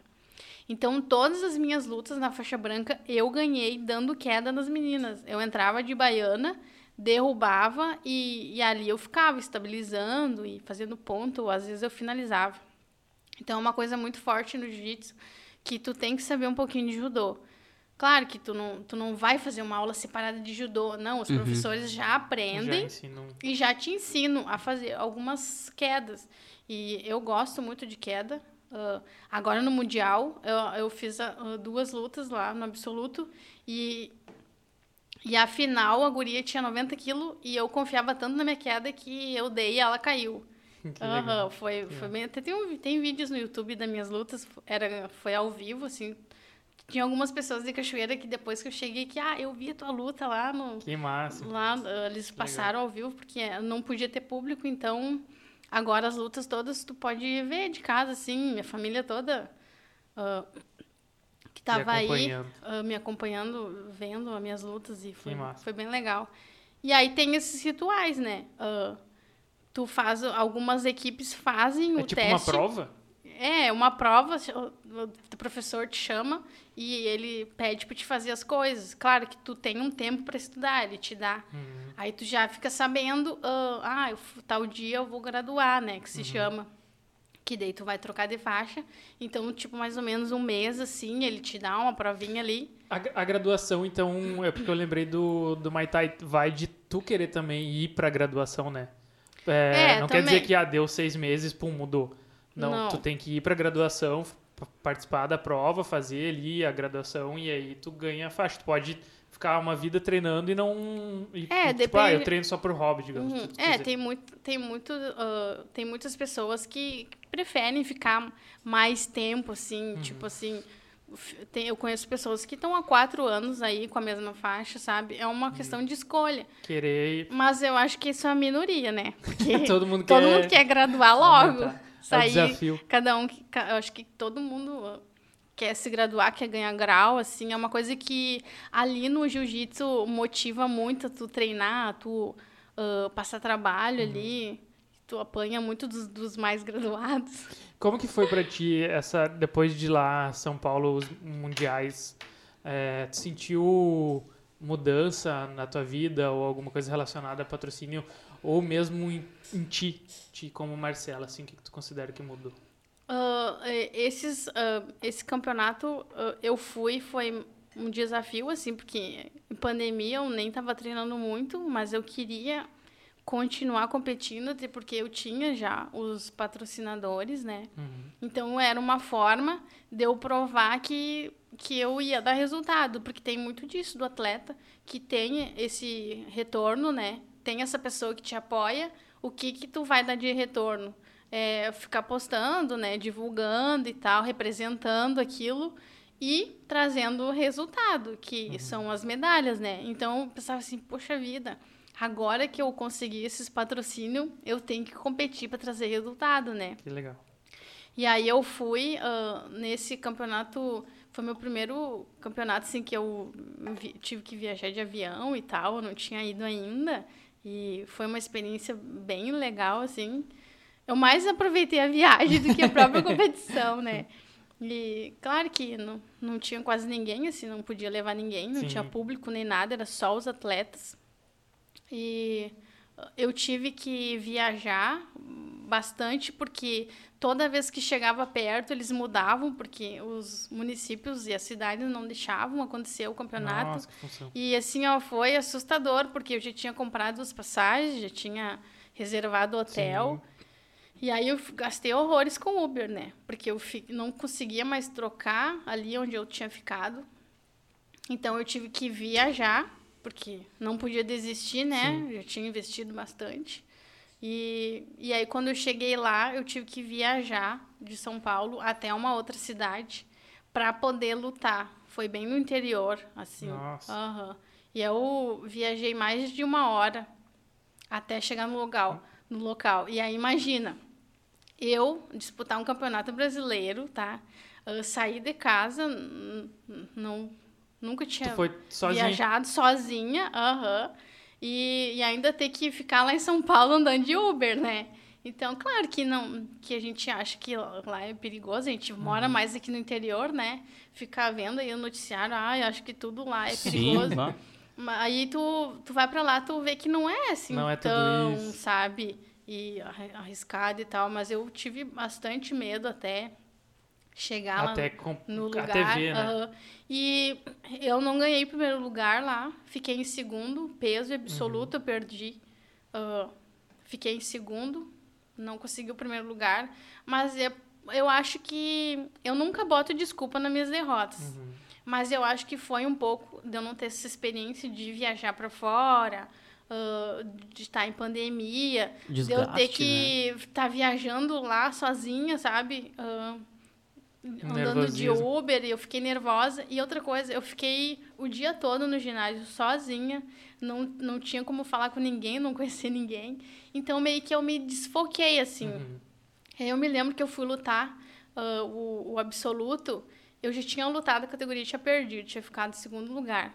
Aí eu pensei, pá, puxa vida, agora no absoluto é minha chance, né? Porque daí tu pensa assim, é mais uma chance que tu tem de conseguir o primeiro lugar, né? E eu pensei assim, ah, é minha chance agora, vou, vou dar meu sangue. E eu já tava mais, assim, inteirada no lugar, assim. Uhum. Eu já tinha passado um pouco aquele sufoco. Eu já tinha lutado, Primeira né? ansiedade Por mais que eu primeiro já tinha perdido, eu já tava mais assim, ah, ali, ah, familiarizado. isso, com ali, com aquele ambiente todo. E aí eu lutei com a guria que eu perdi na categoria. E eu lutei e ganhei dela e ainda ganhei por finalização. Então eu já tava um pouco melhor, assim. Uhum. E, e mas aí eu perdi a final para uma outra gaúcha Sim. que treina lá com o Kamikaze no- Ah, na sim. Aliança, aham, a guria triboa. E, e aí, mas, mas foi muito legal, eu vim pra cá. Isso foi 2020, ano passado. Foi ano passado. E o ano da, dos mundiais, que tu ganhou os mundiais, foi, Foi ano passado e eu disputei o brasileiro em 2020. Uhum. essa que tu perdeu, foi o brasileiro. Foi brasileiro, é. Fiquei em segundo lugar, categoria E absoluto. Uhum. Foi lá em São Paulo. Nem ia perder, né? Pro segundo. É, eu digo perder por causa que eu não ganhei o primeiro, primeiro. né? E foi lá em São Paulo, foi em novembro. Uhum. E em dezembro eu fui disputar o Mundial, também foi lá em São Paulo. Só que aí meu marido também, meu marido foi junto. E aí já tava mais tranquilo, a segunda Ah, vez já bem não, mais. Aí eu já tava, em mais assim, segura, né? Sabia que ele tava ali se acontecesse alguma coisa. E a gente também Uhum. viajou bastante para poder lutar. A gente viajou mais de horas, Sim. porque também trocaram, chegou na hora, eles trocaram O o local. local. Então tem tudo disso, né? Tem tu se preparar, Com né? certeza. Tem tu, tu se deslocar lá pro lugar. E fora as outras coisas que podem acontecer antes da luta, né? Então, Não, eu acredito muito, como tu falou no início da conversa, do 50% preparo físico, 50% psicológico, sim, né? é. E eu acho que essa parte psicológica, esse 50% ele pega muito, assim, porque, como tu falou, tu passou um dia Uhum. e aí depende do trabalho. Tu teve esse trabalho com, com PNL, então eu acredito que isso já, tenho certeza que já te ajudou muito, mas a gente passar um dia sozinho, com uma luta pela frente, Uhum. a cabeça não tem como não começar a vir falar bobagem pra gente. Sim, eu já E tava aí? meia, tipo assim, eu já tava meia fria, assim, em relação Uhum. a quando tu, tu vai competir, tu já começa a trabalhar aquilo desde a tua preparação. Não é tu chegar na hora da luta, ah, eu vou, vou lá lutar um campeonato. Não. Tu já começa a se preparar ali, treinando, né, com teus colegas e tal. E aí, chega um dia antes, né, já é uma, um outro nervosismo, que tu já sabe que no outro dia tu, tu vai entrar lá e tu vai competir e tal. E é, é bom, Sim. sabe? É bem bom, a sensação é incrível. É uma das maiores sensações que eu tenho, assim. ahn, não sei nem explicar, assim. Só tu competindo pra te saber. E aí, por isso que eu digo, assim, tem muita gente que tem vontade de... Tem, tem vários tipos de jiu-jiteiro, tá? Tem o jiu-jiteiro que gosta da resenha, da amizade, né? De ir lá trocar uma ideia e se destressar um pouco, Sim. assim. Tem o, o, o, o jiu-jiteiro que, que quer se graduar, que quer ser faixa preta, que quer ser um professor, sabe? Eu nunca tive essa visão de ser professora. Nunca me veio na minha cabeça de, de, de um dia eu ser professora e tal. Sempre pensando em competir. Aí eu pensava assim, quando eu terminar todos os meus objetivos, aí eu vou pensar em, em, em ser professora e tal. Claro que agora isso já veio antes, né? Sim. As coisas quando não acontecem como às vezes a gente planeja, mas é uma coisa que, que eu acho que vem pro bem, de eu agora ter essa experiência já antes de ser faixa preta, porque aí eu acho que quando eu chegar lá eu já vou estar pronta mesmo para ser uma professora e tal. E aí tem toda essa preparação, né? E aí tem o, o que eu tava falando, eu acabo misturando as coisas, galera. Mas vamos lá, vamos lá, tá rendendo. Do jiu-jiteiro. Os, os, os jiu-jiteiro que tem. Sim. O da resenha, tem o que gosta de graduar, quer ser professor, quer ser faixa preta. E tem o jiu-jiteiro que gosta de competir. Uhum. Então, assim, ó, pra te competir, teu psicológico tem que estar bem.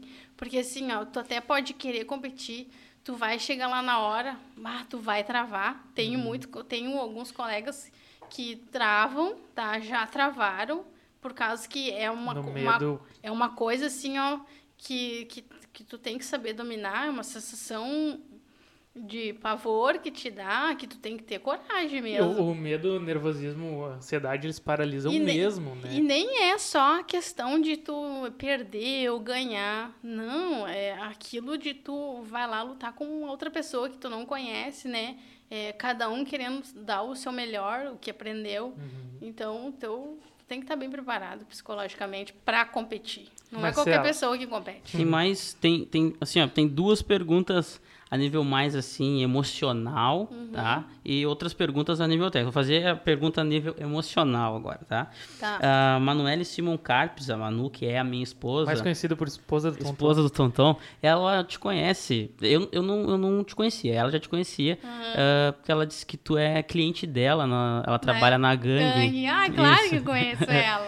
E aí ela disse, ó, como é treinar com a sua família ah, e ver a evolução das meninas. Ela, tem, co- ela tem vocês como inspiração e admira muito a família, a tua família, né? Ai, que E amor, Que dá pra obrigada. ver o carinho de vocês, no olhar de vocês. Eu vi bastante no teu Instagram, né? Que a gente vai, tem, tem que dar uma pesquisada, né? No convidado. E daí eu vi que tem bastante fotos com elas, posta stories com elas, Ai, nossa, né? é o meu orgulho, né? E, então é nesse sentido, assim, né? Que dá, como que é, assim, né? A, a- Uhum. a relação. Como tu falou, tu disse já há pouco tempo que, que uma delas tem que ser campeã Tem que mundial. ser campeã mundial. Eu tenho que botar alguém nessa responsabilidade. Claro que as crianças eh, não pode ser obrigada a nada, né? Que nem assim, ó, que nem eu- as gurias já treinavam antes, eu depois que eu fui pro jiu-jitsu. Só que eu fui pro jiu-jitsu de uma forma ah, para um outro lado, assim, de querer competir e tal. Elas treinam ali porque gostam e já são graduadas já e, e tal, e, e elas gostam bastante. Só que eu não obrigo elas a treinar. Tipo, elas vão quando elas estão com vontade, assim. Porque eu acho que quando tu obriga a criança, já fica uma coisa assim que elas não vão gostar, sabe? Uma coisa tipo obrigada. Então, e, e para as crianças o jiu-jitsu é maravilhoso, porque as minhas gurias são muito disciplinadas, tá? Claro que a educação que a gente dá e os exemplos que a gente dá em casa e tal ah, tam- ah, são esse reflexo dessa educação que elas têm, mas a disciplina vem do jiu-jitsu. Tipo assim, tu chegar no tatame, tu, tu tu tem que reverenciar o tatame, tu tem que cumprimentar os mais graduados, sabe?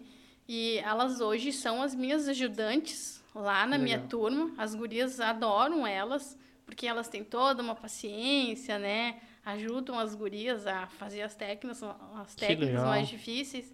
E elas estavam um pouco assim, meio distante, assim, do jiu-jitsu. Uhum. E por- porque elas, a criança va- vai se distraindo, né? Sim. E hoje tem muito esse negócio da internet, querem ficar mais no telefone. Aí, aí tu fica pensando assim, eu, chega, chega o inverno, né? É bem difícil tu ter foco, tu Manter. sair de casa com frio de lascar, tu ter que ir lá ah, treinar, vem todo suado pra casa, ter que tomar um banho, buh, é horrível, né? Tem que ter muita disciplina, né? Tem que ter. E ah, quando eu estava fazendo a minha PNL, o Diogo ah, conta um caso dele ah, em relação a esse negócio de disciplina, né? Uhum. Que de um dia ele teve que tomar um banho ge- gelado no inverno. Eu tomo banho gelado inverno e verão, todos os dias. É parte mas da, minha, é- da minha meu técnica de Deus disciplina. Sim, Eu é. coloquei pra mim banho gelado. É inverno uma verão coisa direto. que, que é, uma, é, é uma técnica, na verdade, né? técnica. E aí, aí, como que eu vou obrigar elas a ir num treino, né? Não. Aí elas ficam mais assim, em casa e não obrigo, vão quando querem. E agora, com, com essa equipe aí, dessas gurias, esse treino feminino, elas se motivaram mais, porque agora elas acham que são um pouco importantes, porque elas são, aju- São estão ali ajudando, né? E tem uma sala e antes e sempre ah, a gente treinou ah, misturado, meninos com meninas. Uhum. E agora elas treinando ah, só com as meninas, elas se sentem mais à vontade. Sim. Então elas estão Quais as idades delas? A Ana fez 11, a Alana tem 12 e a Manu tem 16 anos. Que legal. Aham, legal. E, a- e é. as três ajudam. Ajudam. Uhum, às vezes a Manu. Porque assim, a gente ah, aprende. E também tem ah, quando tu aprende para competir é uma coisa do que tu aprender para dar aula para alguém, Uhum. né? Tua, tuas técnicas são reduzidas um pouco, assim. Tu, tu faz mais aquilo que tu vai sabe que vai dar certo. Sim. Às vezes a Manu me corrige na aula, safadinha. e eu digo, não faz isso aqui, faz isso em casa. Não na frente de todo mundo. Não deixa a mãe com vergonha. Porque Marcela, elas, as crianças são muito inteligentes e- elas fazem, imagina, faz mais de e seis anos muito rápido. que elas fazem o jiu-jitsu e tal. E, E pra entrar pro, pro Gurias BJJ, é, como é que faz? ah, na verdade. A hora que voltar, né? aham, É qualquer pessoa, qualquer menina. Ah, o Gurias é só pra mulheres, só para né? mulheres. E, e quem quiser, quem estiver assistindo, quem assistir depois quiser. Ah, eu quero começar a competir, sou de cachoeira, Uhum. quero começar. Ou quero começar a, a treinar o Gil. Como que faz? Ah, bom, eu vou falar um pouquinho das gurias ah, BJJ. E depois a gente vai abrir a caixa. A caixa, A logo, caixa logo. para Tá. mostrar.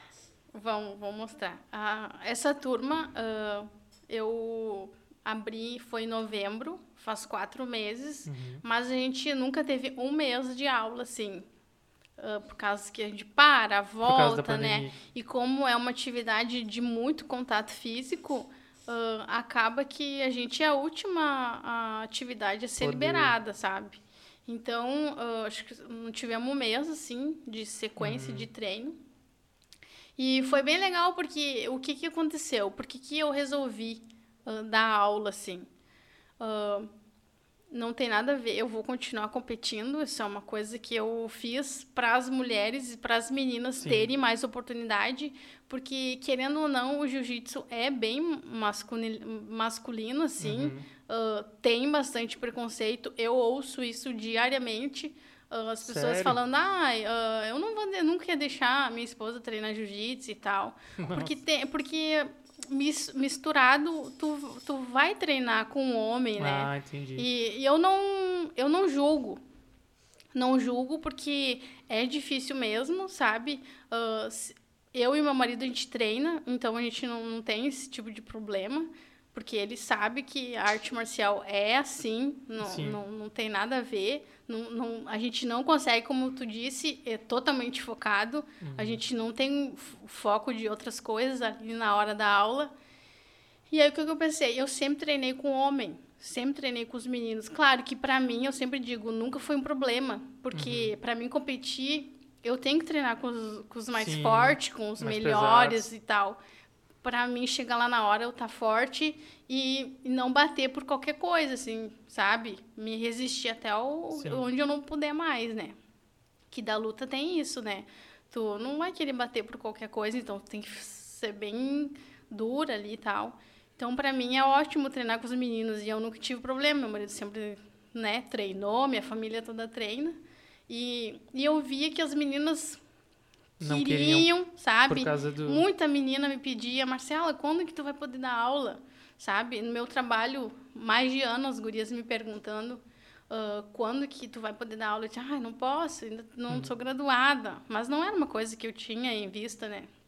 Claro que isso ficava batendo uma- na minha cabeça, sabe? E aí eu pensei assim, hum, se, se por um acaso eu abrisse, as gurias iam ter essa iniciativa e essa curiosidade.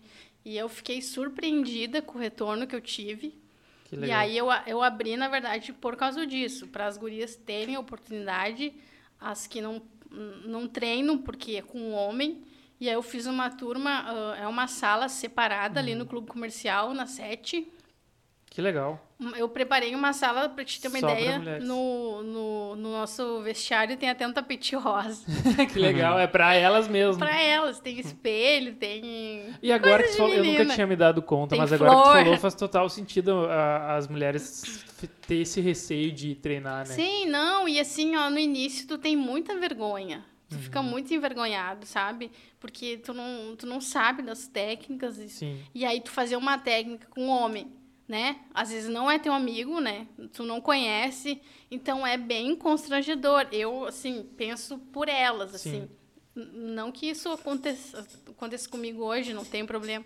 Mas vendo numa visão mais ampla, assim, das gurias.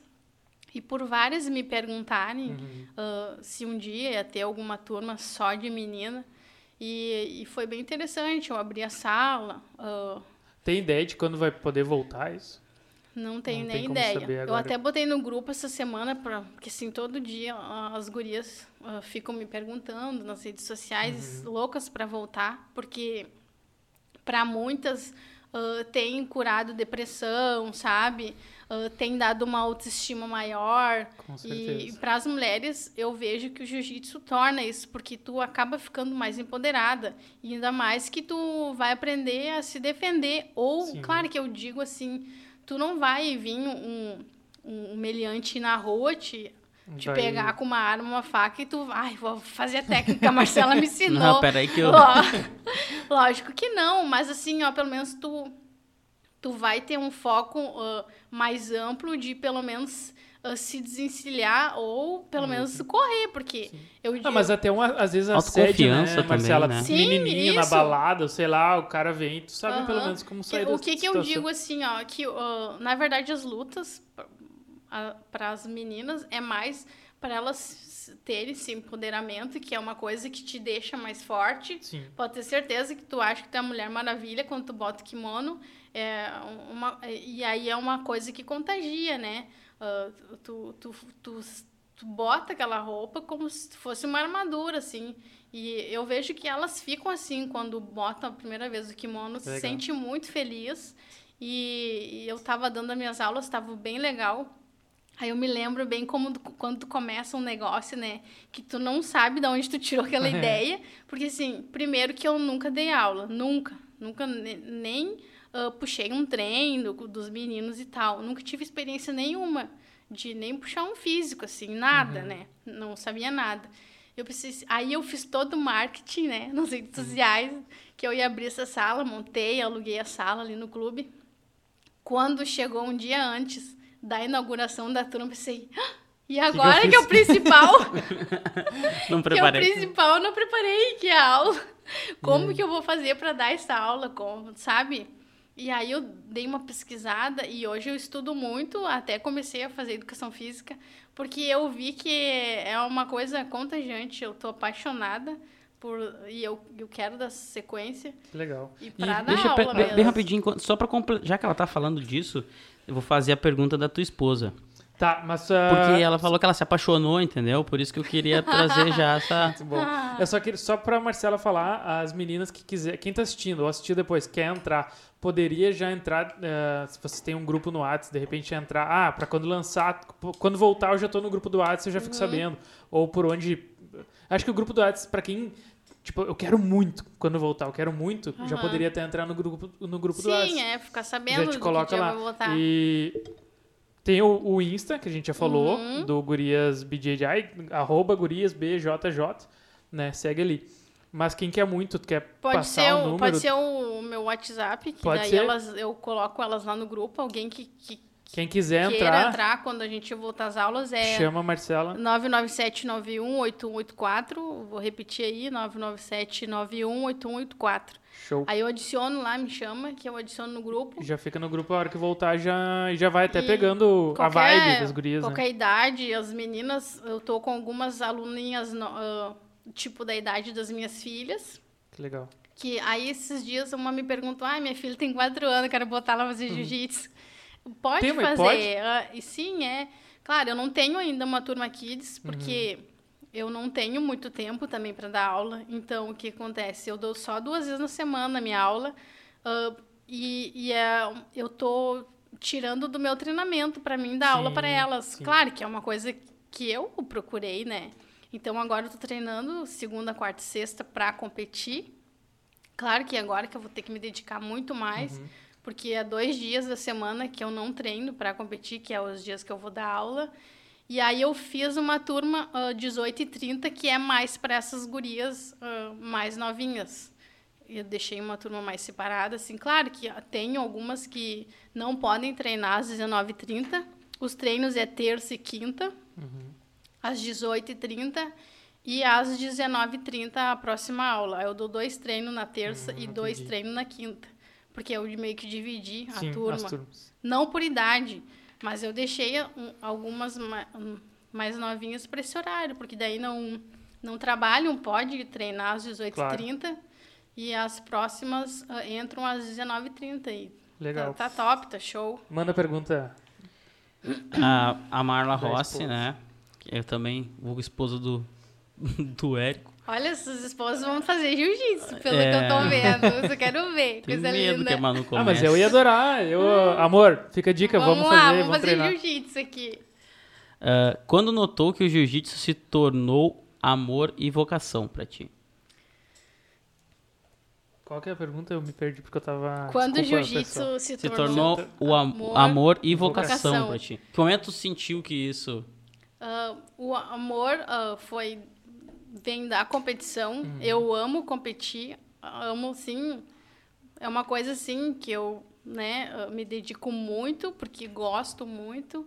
E a vocação veio agora com essa minha turma, que eu acho que que eu Uhum. sirvo para isso. Que legal. Porque, assim, ah, não que eu né, seja melhor, eu já ouvi muitas críticas quando tu começa um negócio, alguma coisa assim, ah, não, não tinha uma turma exclusiva para as mulheres, eu sou a primeira. ah, ah, pode até ter academias aí, não tô dizendo que não tenha. Exclusivas. Mas assim, que é um treino só de, de gurias, assim, eu tô ah, puxando isso agora, né? E as gurias estão gostando e eu tô adorando muito da aula. Legal. E tipo assim, eu não sou professora, nunca treinei para ser professora. Uhum. Mas o que que eu ensino para elas? Eu ensino o que eu aprendi. E o que eu aprendi é muito sólido, é muito concreto. Ah, cada um tem um jeito de dar aula, eu tenho o meu jeito, né? E, e eu tô vendo o resultado, cada vez tem mais gurias me procurando, ah, tendo interesse. Como eu estava te dizendo antes, quando um dia antes de eu ah, iniciar, né? O dia tal vai ter inauguração. Uhum. Aí as gurias me mandando o WhatsApp para mim botar no grupo e tal, né? E eu penso assim, ah, puxa vida, nem fiz a aula, né? Aí tá, daí preparei a aula, quando cheguei lá na academia, abri e tal, e pensei, ai meu Deus, é hoje. É hoje que a gente começa a turma, né? Eu pensei, ai, vai vir uma ou duas, três por aí, né? Cara do céu, quando eu vi assim, a minha sala, aquela sala tava cheia de mulher, cheia de mulher, eu fiquei apavorada. Não sabia o que eu ia fazer, com quem que eu, que eu dava atenção primeiro, né? E assim, ó, ah, todas, todas que estão lá hoje, a maioria entraram no primeiro dia. Uhum. E não me lembro de ter alguma desistência, se tem alguma guria porque não, não pôde ir ou porque ficou doente e tal. E também por causa da pandemia, afastou muita guria também. Todas firmes. Mas no último treino, acho que tinha umas 20, se alguém quiser contar ali na foto. Hum, Que massa. Ah, das meninas, as que estão indo, não falta um treino, muito difícil as gurias. Até porque são poucos dias, né? Terça e quinta, elas não querem perder. E para te ter uma ideia, tem algumas meninas. Tem uma guria, a Bruna, que ela entrou pra brigada. Ela não vai treinar mais, Bruna. Eu já tô com saudade. Ela é bem dedicada, ela entrou, vai fazer o curso em Rio Pardo agora. E ela gostou tanto e ela tava até treinando no treino misto dos meninos. Aí legal. os dias, tipo eu, assim, né? Ela não queria mais só treinar Sim. terça e quinta. Aí ou ela treinava de tarde, porque agora o meu colega o Pedro abriu uma turma de tarde na minha sala, não na sala onde eu treino, ah, com os meninos da minha equipe. Ele abriu uma, uma turma de tarde para aproveitar e para agregar e estava tendo bastante procura de criança, então estava mais assim um treino kids, na verdade. E aí ela treinava de tarde, eu treinava comigo e algumas vezes ela treinou comigo lá no treino misto. Que legal. Então é uma menina que começou na minha turma, só de mulheres, mas que Isso. já viu que não, era uma coisa assim tão ruim treinar com os homens, já estava Se misturando, os é.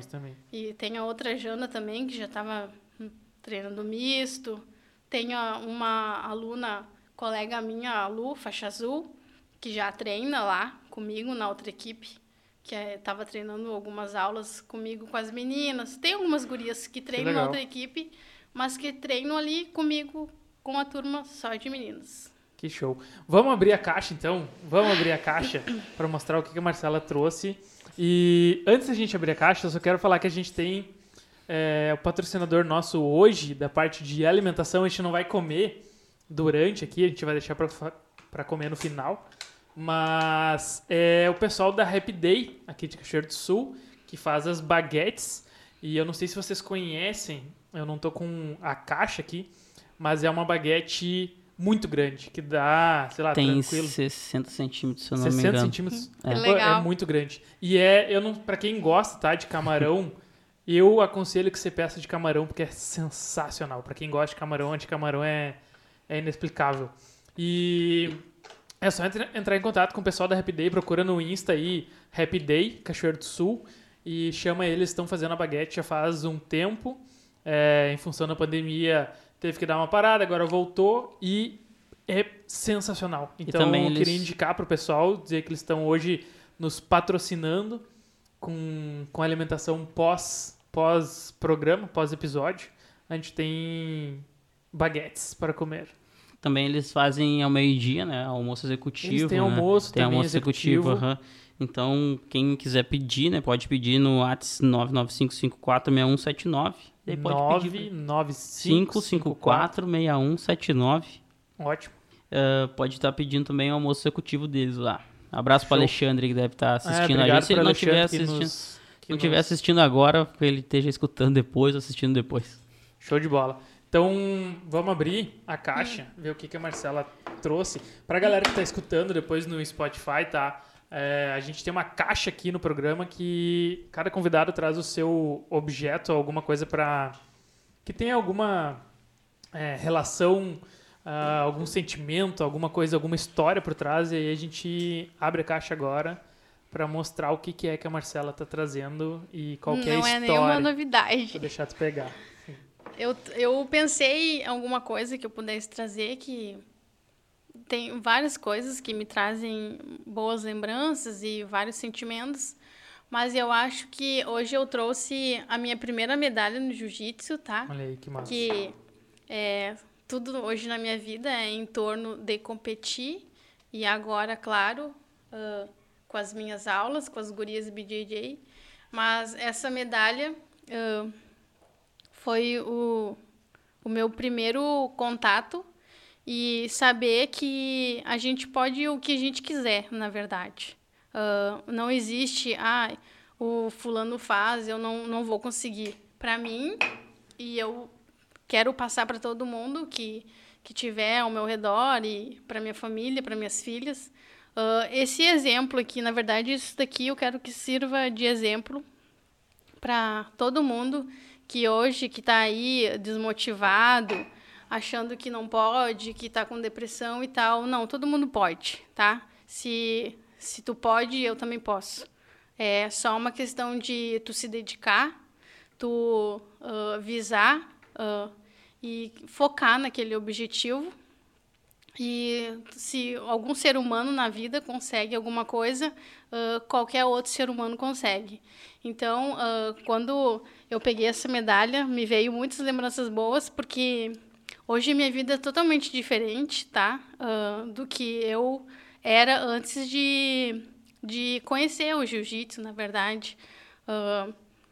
Não que eu seja mais especial que qualquer outra pessoa, mas para mim, para minha vida, hoje eu sou uma pessoa melhor, porque as artes marciais te ensinam várias coisas, tá? A ter amizades, ah, a ter empatia com o próximo, ajudar o próximo, ah, a tu ah, focar tanto, tu ter tanta disciplina em qualquer coisa que tu faça, que tu, tu vai chegar onde tu quiser. E eu levo isso para minha vida, tá? para quem não quer competir, não, não quer treinar jiu-jitsu, que, que, que foque nisso, que, que saiba que se tu quer alguma coisa, corre atrás, ah, vai em busca dos seus objetivos. Ah, se o fulano consegue, tu também consegue. É só uma questão de, de ter disciplina, de querer, é uma mudança de vida, na verdade. Quando eu busquei o jiu-jitsu, não foi para ganhar medalha, para estar no jornal, que é uma coisa que eu gosto. E eu até tô, até tô com saudade. Todo mês ali, o Kleber No ali. Do Jornal do Povo, me dá maior força. Ele que faz as minhas reportagens. Então, ah, era todo mês ali, eu com as minhas conquistas, ele me procurando para mim divulgar. E eu acho que não é uma divulgação para mim, para mim ah, aparecer ou para divulgar a minha imagem. Não, eu sempre viso ah, divulgar o esporte. Incentivar as pessoas a incentivar as pessoas a fazer atividade física. E as crianças hoje em dia ah, tinham os. Eu, eu fico pensando assim: os pais motivem seus filhos a fazer atividade física. Porque ah, fazendo atividade física ele vai viver melhor, tira um pouco das redes sociais. Hoje em dia a gente não pode nem. Eles não podem nem ir para a escola, ah, dar uma caminhada com seu filho. Às vezes eu, que nem agora não estou treinando jiu-jitsu, eu vou caminhar com as gurias para sair um pouco de casa, claro que a gente ah, não, não é para conversar com ninguém na rua nem nada, não, só para fazer atividade mesmo. E tu já tá ali, já tô ali com elas, a gente já conversa, a gente já interage. E é a mesma coisa que a gente faz no tatame. Quando tu tá com a tua família treinando ali, ah, tu tá ali junto, tu tá trocando energia, tu tá trocando uh, conhecimento, às vezes, que nem eu disse, minha filha às vezes me ensina, né? Imagina, Sim. ela é tão pequena e já diz, mãe, eu acho que não é assim, eu acho que é do outro jeito, né? Então, essa medalha uh, representa uh, que tu, se eu consigo, tu consegue, em qualquer uh, questão, não só do esporte, para a vida toda. E, e eu acho que é isso. Quando eu ganhei minha primeira medalha, nem imaginava que hoje eu estaria aqui sendo convidada para contar um pouco. Representar o Gil. E representar, e eu me sinto como se eu estivesse representando um pouco das mulheres no tatame hoje, porque é a minoria, mas cada vez está maior por causa dessa representatividade das mulheres uh, tendo coragem, saber que não é só homem que luta, mulher uhum. também luta, mulher também pode ganhar medalha. E com isso até uh, essa semana eu fiquei sabendo que tem um projeto de lei uh, no Rio de Janeiro que proibiu uh, o prêmio das mulheres serem menores que os dos homens, porque sempre foi assim, as mulheres nunca ganharam uh, as premiações uh, mesmas que os homens, mas agora, com esse projeto, as mulheres vão ganhar premiação Igual. igualitária. Que se massa. tu ganha, eu também ganho, não importa se eu sou homem ou se é mulher, se eu sou não mulher. Não existia por quê, né? Então é, é, uma, é tudo um, um, Até nem sabia que teria sabia essa diferença. É, tem. Uhum. Inacreditável saber e, que tinha essa diferença. E aí agora não, graças a Deus, claro que com essa representatividade das mulheres estão dominando o tatame e várias mulheres se destacando e sendo às vezes tem campeonato que a mulher é a luta mais linda da noite e é das mulheres, entendeu? Uhum. Então é um tijolinho, é tijolinho por tijolinho e é assim que eu estou construindo a, a minha fase no jiu-jitsu. Uh, tenho o meu projeto que é ser campeã mundial, uh, não aqui no Brasil, mas é uma competição internacional que é lá em Las Vegas. É Nossa. um campeonato mundial só de Master. É o maior campeonato mundial de Master que tem. Que esse é o meu uh, último e grande projeto de competir. Que eu, o dia que eu chegar lá, aí tipo, vou dar uma amenizada no, no meu fogo de treinamento, que o Chico diz que eu sou meio psicopata. É. Como assim? Já vamos então saber desse como que é esse treinamento, porque meio, meio psicopata. Porque ele acha... Tu, a, tu, tu, tu acha que tu te... Uh, não é, não é culpa, tô procurando a palavra, te cobra muito? Eu me cobro muito. Eu sou que mais me cobra independente do meu professor, do meu colega, uh, do meu marido, que diz, não, tem que treinar, tem que ser melhor, tem que ser forte, ele me apoia muito. Ele não compete como eu, mas uhum. algumas vezes ele compete. E ele não é tão disciplinado que nem eu. Uhum. Eu sou muito mais focada. Às vezes ele está com preguiça, ele não vai. Eu já não. Não interessa, eu estou com preguiça, eu tenho que ir. Então é mais uma questão Uh, não é de ser psicopata. Ele continua afirmando. É uma questão de ter disciplina.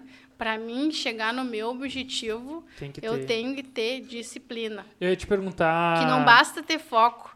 Tu pode focar, mas se não, não tiver disciplina. disciplina. Eu ia te perguntar teu conselho falando agora para quem quer competir, para quem é do jiu-jitsu, uh, seja mulher ou homem, quer alcançar o um mundial.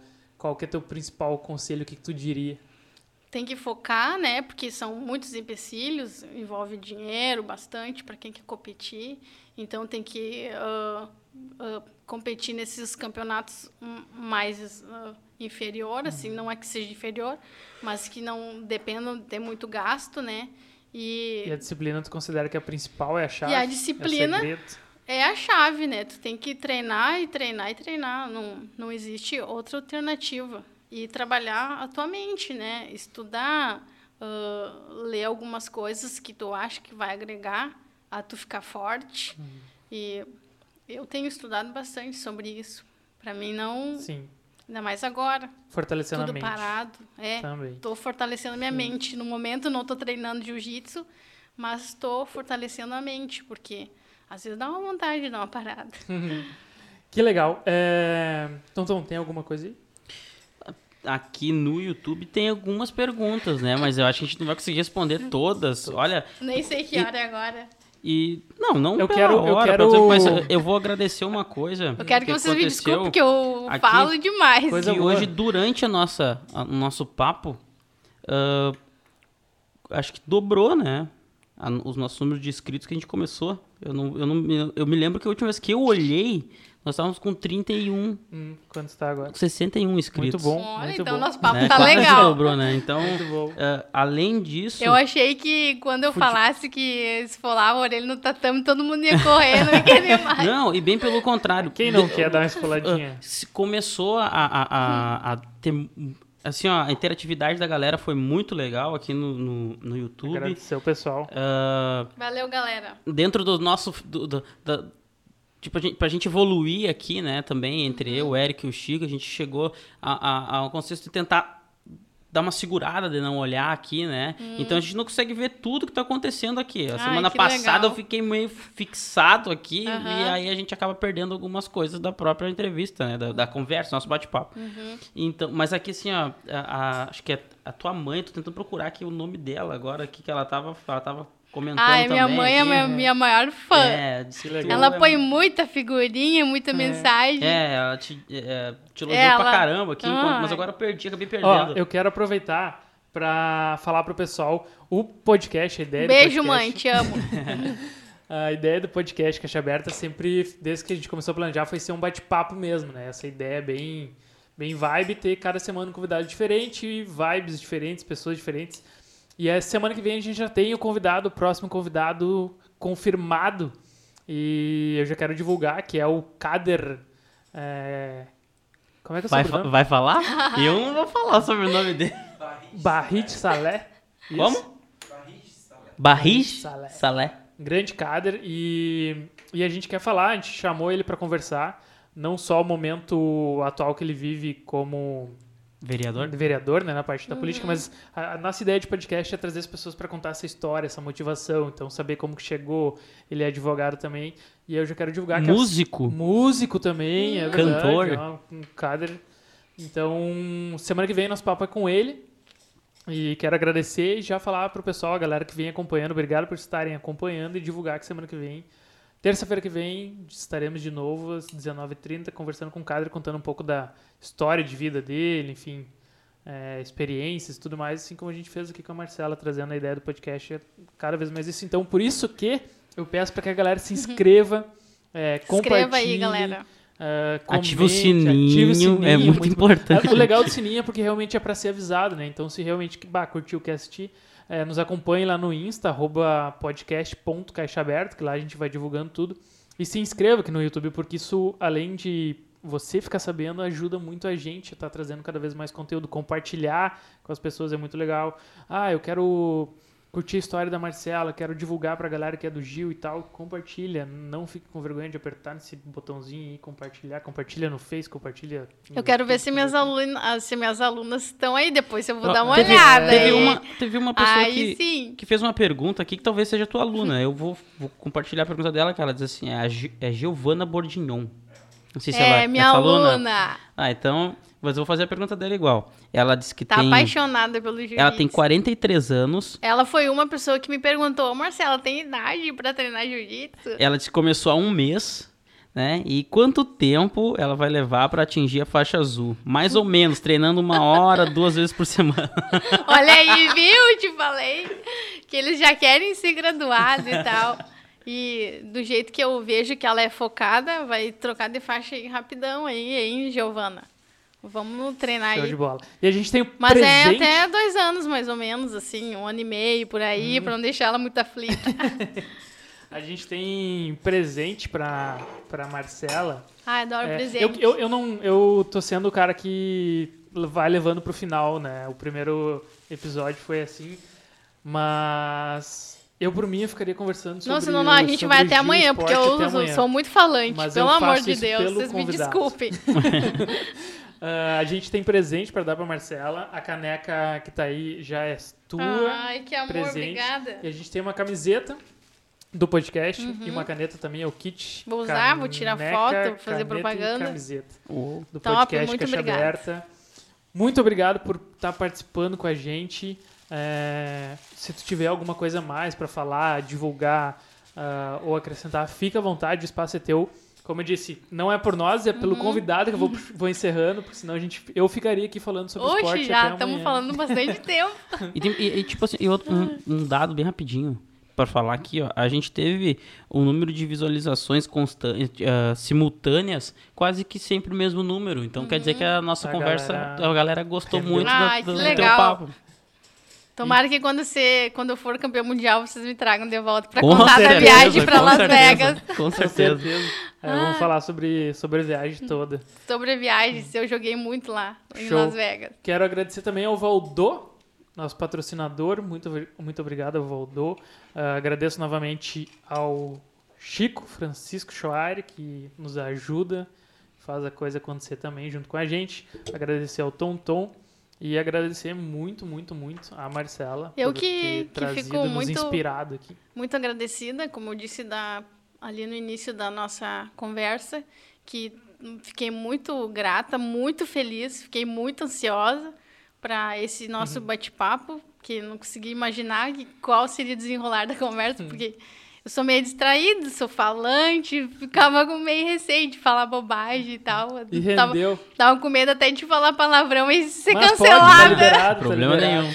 E aí me cancelarem aí, meus alunos, ah, prof, dando mau exemplo. Mas ah, para mim é mais uma conquista. Eu vou levar essa nossa conversa aí, essa nossa, esse convite de vocês ah, como mais uma conquista na minha vida e saber que tudo que eu tenho feito, ah, todas as sementes que eu tenho plantado estão gerando frutos e vou levar como se vocês fossem um frutinho para mim, Que que, foi muito importante e, e será.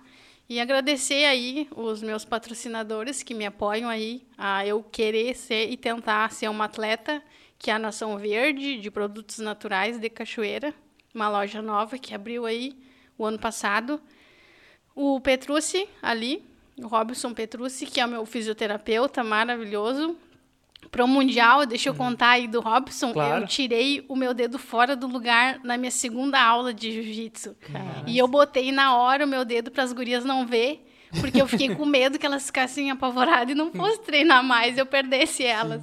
E aí eu botei escondido, elas nem viram. Algumas depois me falaram que Nossa. viram que eu tinha me machucado de bobeira, assim, não Sim. tava ah, estrangulando nenhuma aluna nova. O Chico já tá me rindo ali pra mim. Foi assim de bobeiras, ah, fui me apoiar, tentando rolar devagarinho com uma aluna minha, a Vitória, sinistra Vitória, que me dá trabalho. E, e ele consertou meu dedo, me ajudou e eu fui campeã mundial lá, ah, tendo tirado o meu dedo, que é uma peça muito Meu importante. Deus. E o CT lá, que me apoia, meus treinos funcionais, que me dá meu preparo físico, CT 360. 360 da Ju e do Marcos e a minha prof, que me dá aula lá, a Miris, que também faz jiu-jitsu, a Ju também faz jiu-jitsu. Grande Mires. Show. Conheço a é minha massa. amiga. Ai, maravilhosa, adoro ela. E a gente agradece também porque a gente tem uma alimentação agora no final da Happy Day. Ai, vou de comer, porque eu novo. não tô de dieta, não É, tenho Eu campeonato. perguntei, tem É, restrição. É. alimentar? A Marcela disse, não, não temos. Não tenho nada, Pode eu como mandar de baguete. tudo. Galera, então, de novo, quero deixar a dica pra quem aqui de Cachoeira é, tá pensando num lanche aí, a baguete é, é top, é Muito grandona, top. É muito boa, dá tranquilo pra duas pessoas e sobra, acredito que três pessoas comeriam de boa, porque uma, né, a gente tá falando de uma porque ela é 60, 70 centímetros, É, depende, muito da, grande. depende da fome Depende da da pessoa, pessoa, né? né? Senão é um tom-tom. Mas aí. é, a baguete é top. E a gente vai ficar ah, agora comendo nosso, nosso lanchinho aqui. Deixa eu nossas- mandar nossas um, um beijo aí pra minha equipe, senão vão ficar tristes Ah, com aí. certeza. A minha equipe lá, que me treina pra ser campeã lá. E as gurias BJJ, tinha Eduardo Silva, meu professor, faixa preta e Gilmar. Ah, obrigado, galera, por tudo aí, tudo nossas conquistas, as medalhas. E um beijo pra minha família, senão eu vou ficar magoadinho. É, a dona Cirlei disse que quer te pedir um abraço, né? Que é a tua mãe. né? Mãe, um beijo. A mãe não mora aqui em Cachoeira, mora em Campo Bom. E a Aninha, a mãe já tá, daqui a pouco tá aí pra gente terminar de comemorar seu aniversário. Beijo. Show! Fechou. É, Bom, eu não vou botar mais perguntas, porque senão, como eu disse, a gente vai ficar aqui É, até o verdade. final. Obrigado novamente, obrigado aos patrocinadores, obrigado a galera que assistiu. E é isso. O Chico agora bota aquele finalzinho bacana. Um beijo no coração pra todos e até.